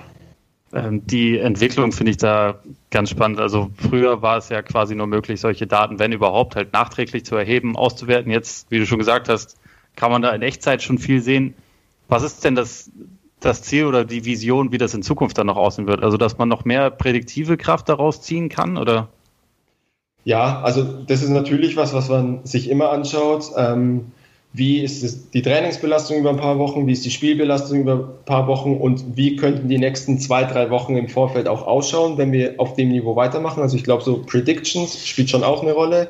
Ähm, ich glaube, dieses ganzheitliche Bild vom Athleten noch noch mehr zu vereinen, ist, glaube ich, sehr, sehr wichtig, weil es halt doch noch Bausteine um dieses Training oder Spiel herum gibt. Das heißt, es gibt einen Faktor Ernährung, es gibt Schlafverhalten, es gibt ganz viel Einheiten in dem Kraftraum. Und ich glaube, das Ganze zu einem Gesamtbild noch zu vereinen, ähm, wird die nächsten Monate und Jahre, glaube ich, so ein bisschen die Herausforderung und wo es auch hingehen kann, um dass man einfach da auch noch mehr rausziehen kann.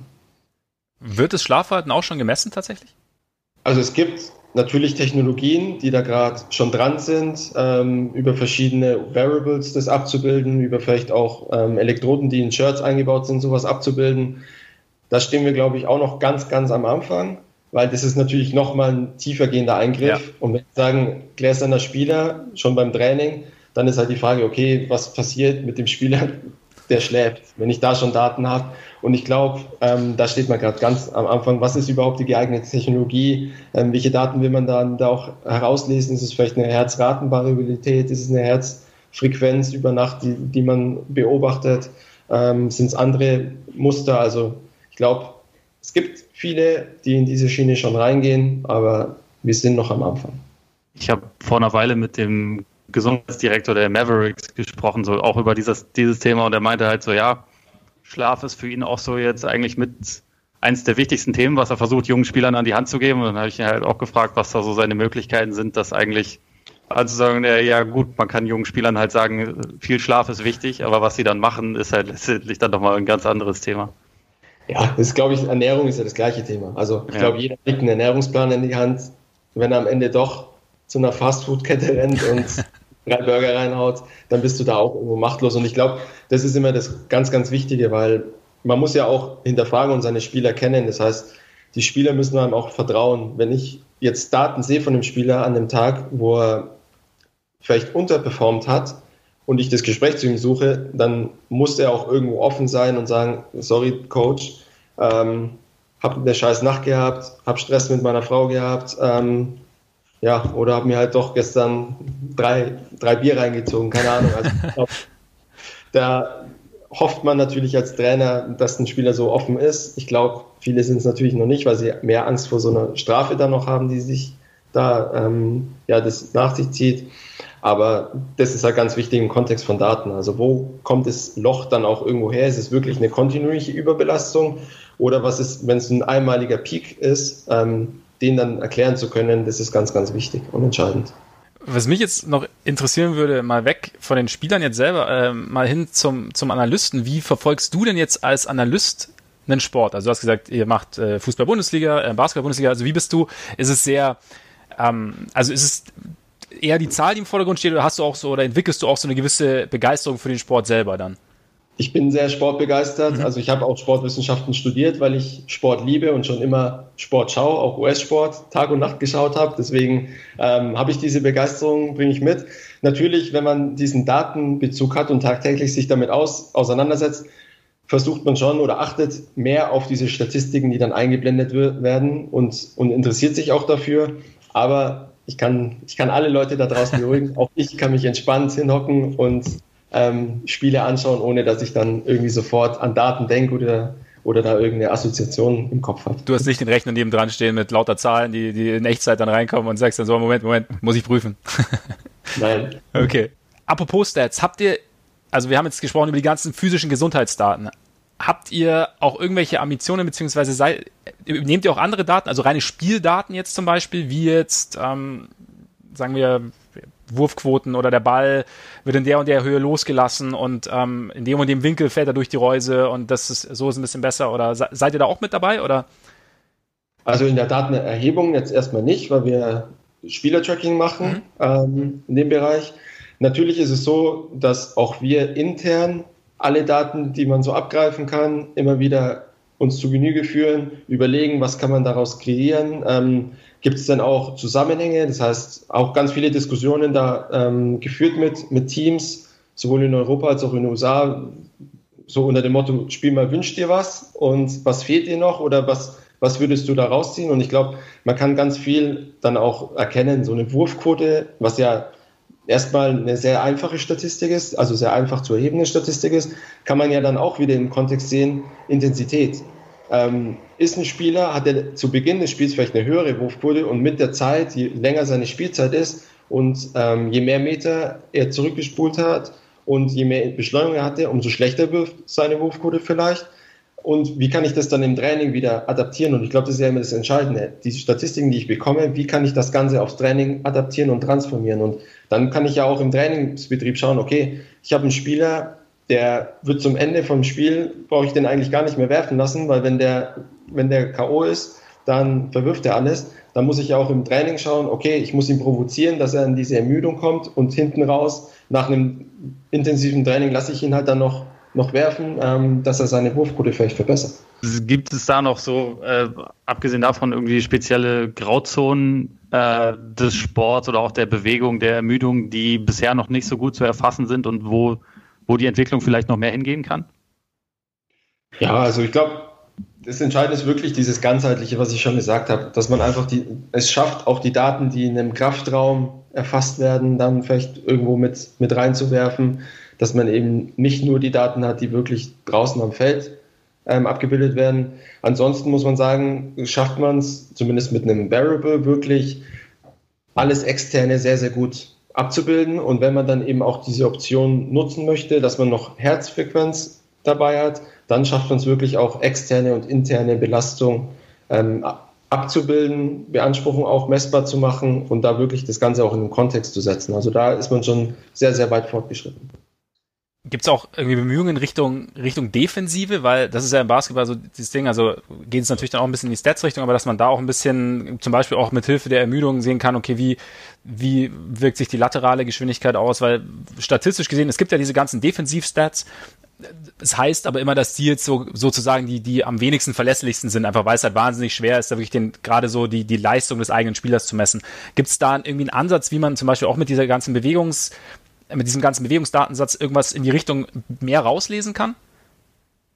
Also ja, dadurch, dass man eben auch über eine Beschleunigungssensorik feinfühlige Bewegungen messen kann, kann man mhm. eben solche Mikro-Movements, nenne ich es jetzt mal, mhm. messbar machen. Das heißt wirklich, ein Spieler geht nach unten, ähm, verteidigt. Sowas kann ich dann auch mit messbar machen. Man muss sich halt irgendwo immer diese Mühe machen, dann wirklich auch einen Tag zu setzen, Defensivaktion, ähm, Offensivaktion. Da ist aber auch schon die ganze Automatisierung dahingehend, dass man sich auch hier natürlich neuer Methodiken ähm, ja, einfach bedient. Stichwort zum Beispiel künstliche Intelligenz, maschinelles Learning, dass man einfach sagt, okay, wir haben jetzt vielleicht mal Videodaten, ähm, wir haben getagte Daten und wir haben Positionsdaten und dann kann man das alles mal in den Topf werfen und gucken, wie kann man so eine Bewegung dann auch wirklich wieder klassifizieren und kann man eine neue Metrik daraus basteln. Haben Teams da besondere Wünsche in die Richtung? Sehr unterschiedlich. Da würde ich jetzt auch sagen, es gibt nicht diesen einen Wunsch. Mhm. Es gibt natürlich Teams, mit denen ist man dann vielleicht auch ein bisschen intensiver im Austausch, weil die ja mehr Ideen entwickeln, weil sie sich einfach noch mehr mit sowas auseinandersetzen. Und da gibt es dann schon so Machbarkeitsstudien, wo man sagt, okay, gibt uns doch mal konkret jetzt eine Definition, wie ihr es euch vorstellen könntet. Dann schauen wir uns das mal an, können wir das aus den Daten rauslesen dann spielen wir es wieder zurück und sagen, okay, hier schau mal, wir haben jetzt mal das Training mit den Daten nachberechnet. Ihr, ihr würdet jetzt bei der Metrik so und so viel Werte erhalten. Ist es das, was ihr erwarten würdet? Und so kann man dann auch ein Expertenrating immer wieder durchführen und dreht da verschiedene ähm, Validierungsschleifen dann auch mit einem Club, bis man wirklich dann auch sowas an die Hand geben kann und freigeben kann. Man muss aber auch sagen, die Teams haben auch jederzeit die Möglichkeit, an die Rohdaten zu kommen. Das heißt, wenn, wenn Sie selber sehr affin sind, Data Scientists haben oder vielleicht auch ja, mit einer Uni kooperieren, wo es einen guten Sportinformatik-Lehrstuhl zum Beispiel gibt, können Sie auch selber über Abschlussarbeiten ähm, etc. sowas abbilden und da auch selber natürlich Nachforschungen ähm, erledigen und anstreben.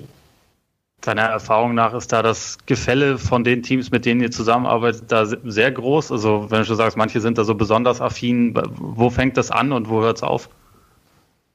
Ja, ich glaube, es geht schon los bei einer, bei einer, einer Staffgröße. Also wenn man sagt, der eine will sich vielleicht drei Strength and Conditioning Coaches leisten und einen Datenanalysten, ähm, dann ist das vielleicht noch ein kleiner Staff. Ähm, vielleicht gibt es auch Teams, die wollen schon fünf Datenanalysten haben, weil der eine beschäftigt sich nur mit Spieldaten, die offensiv ähm, erfolgt sind, der eine nur mit Spieldaten defensiv, der eine beschäftigt sich vielleicht mit allen Auswärtstrainingseinheiten, der andere mit allen Heimtrainingseinheiten, der andere mit allen Einheiten im, im Gym. Also ich glaube, da gibt es wirklich dann Unterschiede und ja, auch hier wieder dann der Vergleich vielleicht zu Europa, wo wir dann so an den Anfängen stehen, wo man teilweise ähm, ja, vielleicht einen Athletiktrainer einfach vorfindet, der dann sich um alles kümmern muss. Und ich glaube, da ist dieser Spagat sehr, sehr wichtig, den man schaffen muss und den auch wir als, als Unternehmen schaffen müssen. Ähm, zum einen die Software so zu gestalten, dass wirklich einer, der alleine ist, sofort alles rausziehen kann. Zum anderen aber auch so tief ins Detail gehen kann, dass jemand, der wirklich mit den rohsten Rohdaten arbeiten möchte, die auch leicht bekommt. Und ja, ich glaube, den Spagat haben wir ganz gut geschafft. Ähm, und da sind wir auch ständig im Austausch dann mit unseren, unseren Kunden und fragen sie auch, okay, wie sollte das vielleicht visualisiert sein? Wie möchtest du das zusammengefasst haben? Und ähm, kommst du schnell genug an die Daten ran? Reicht es dir, wenn du eine Seite als Reporting hast? Brauchst du zu jedem Spieler ein Reporting? Und das ist, glaube ich, insgesamt sehr, sehr spannend, weil jeder Verein ist anders. Also das, es gibt tatsächlich, aber das finde ich, finde ich eigentlich ganz interessant, es gibt tatsächlich ein Gefälle innerhalb der Liga, dass halt so einige ja extrem drauf setzen, weil mittlerweile ist es ja gefühlt, ist es ja Common Sense. Also dass halt, dass man eigentlich weiß, dass die ganzen Datenerhebung, die ganze Datenerhebung wirklich was bringt. Also gerade auch, wie du sagst, im, im, der, im physischen Bereich, aber dass da trotzdem noch eine relativ große Bandbreite herrscht, sozusagen, was die Analystenbeschäftigung angeht. Das ist tatsächlich sehr, sehr spannend. Ähm, ich glaube, das beobachtet man aber auch in anderen Sportarten. Ähm, hat natürlich auch vieles mit Budgets zu tun. Ja. Ähm, will man lieber vielleicht sieht man die Notwendigkeit eher nochmal in einen Individualcoach, der wirklich am, am Wurfverhalten arbeitet? Oder sagt man, okay, ähm, wenn ich jetzt so einen starken Datenanalysten habe, der nimmt mir vielleicht sogar diese Arbeit ab und ich kann das im Trainerteam noch gezielter dann auch vorbereiten und vielleicht in mein tagtägliches Training schon integrieren. Und ich glaube, das ist dann so eine Philosophiefrage auch von Club zu Club. Möchte ich lieber wirklich Daten mehr vertrauen oder möchte ich einfach einen großen Coach, Coaching-Staff haben, um dann auch mit den Spielern individueller arbeiten zu können? Hast du denn mal irgendwie ein, einen Wert gesehen, bei dem du gesagt hast, okay, damit hätte ich nicht, zum Beispiel Sprunghöhe, keine Ahnung, muss kein, also kein Spieler, kein, nichts Konkretes, aber hast du irgendwie sowas, also wie ein, weiß nicht, unfassbar schnell der Mann, kann unfassbar hoch springen, irgendwie sowas?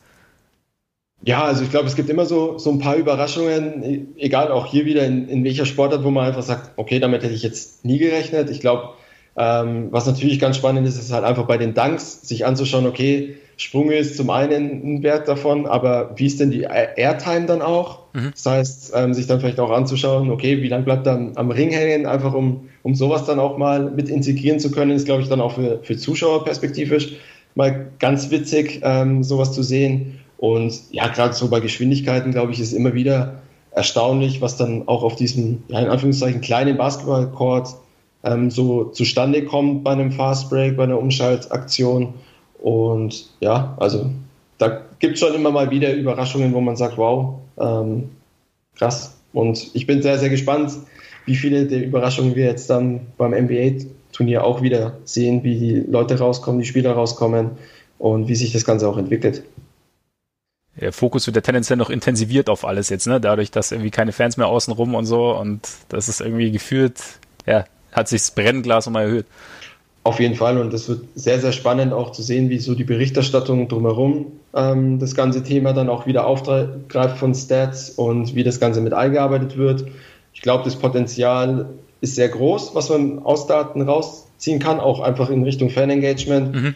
Das Potenzial ist bei Weitem noch nicht, noch nicht erschöpft ähm, und da ist auch noch ein Prozess, der, der vorangeht und es wird sehr, sehr spannend zu sein, ob so eine Phase, die zum einen natürlich sehr, sehr schade ist, dass man als Zuschauer nicht in die Arena kommt, zum anderen aber vielleicht auch die Möglichkeit bietet, einfach vom Fernsehschirm, ähm, vom Stream vielleicht mal die Möglichkeit zu haben, noch interaktiver mit sowas zu arbeiten und noch mehr Daten sich, sich anzuschauen. Also ich glaube, das ja, ergibt sich, ergeben sich auch einige Chancen.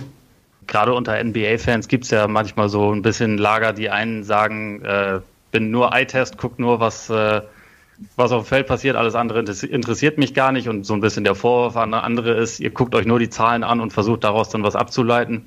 Was ist denn so die, ähm, also aus deiner Sicht so die, die Vorstellung, gibt es irgendwann einen Sport, der sich halt wirklich komplett durch Zahlen erfassen lässt oder wird es so eine gewisse Zwischenzone quasi immer geben? Also ich glaube, diese Zwischenzone wird es immer geben und ich glaube, um es spannend zu halten, die muss es auch immer ja. geben, weil davon lebt der Sport, dass auch mal ja, ein schwächeres Team, ein stärkeres Team besiegen kann. Ich glaube, solange wir diesen Faktor, ja, was ich schon gesagt habe, Menschlichkeit haben, das heißt, ein Trainer macht mal einen Fehler, dass er einen Spieler falsch wechselt, dass er vielleicht auch mal die falsche Startformation wählt. Ähm, Spieler machen Fehler, indem sie ja, sich auch mal ver, ver, verstopfen bei einem Dank. Also ich glaube, das kommt auch oft genug vor, wo man sagt, oh mein Gott, die zwei Punkte am Ende ähm, tun uns extrem weh. Und ich glaube, solange es so, solche Situationen gibt, werden wir auch nie hundertprozentig mit, mit Daten ähm, was vorhersagen können. Ich glaube, ja, unter uns, das wollen wir auch nicht. Ja, wäre schade, ne? Das, die Varianz des Sports macht dann doch Spaß, ne? Auf jeden Fall. Auf jeden Fall. Ja, cool. Ole, hast du sonst, hast du noch was? Ich glaube, ich habe nichts mehr, ne. Sehr gut. Das ist die obligatorische Frage, auch wenn wir zu zweit aufnehmen. Hast du noch was? Nee, ich auch nicht. genau. Äh, ja, äh, dann René, vielen Dank. Äh, war sehr cool, sehr informativ. Äh, hat Spaß gemacht. Echt schöne Einblicke. Ja, also wirklich sehr interessant. Ähm, mir hat es auch sehr viel Spaß gemacht. Ich hoffe, den Zuschauern draußen hat es auch einigermaßen gefallen. Und Bestimmt. Nee, ist echt mal ein ganz cooler Einblick, weil man da, man, ja, man redet halt immer so wahnsinnig viel über diese Daten und alles und ja, im Endeffekt hat man nie so den, den genauen Blick drauf. Und das war jetzt echt mal sehr, sehr interessant. Vielen Dank. Cool, gerne. Dann, ja, schönen Abend und vielleicht bis demnächst. Wer weiß. Bis bald mal wieder. Vielen Dank. Bis dann. Alles klar. Ciao.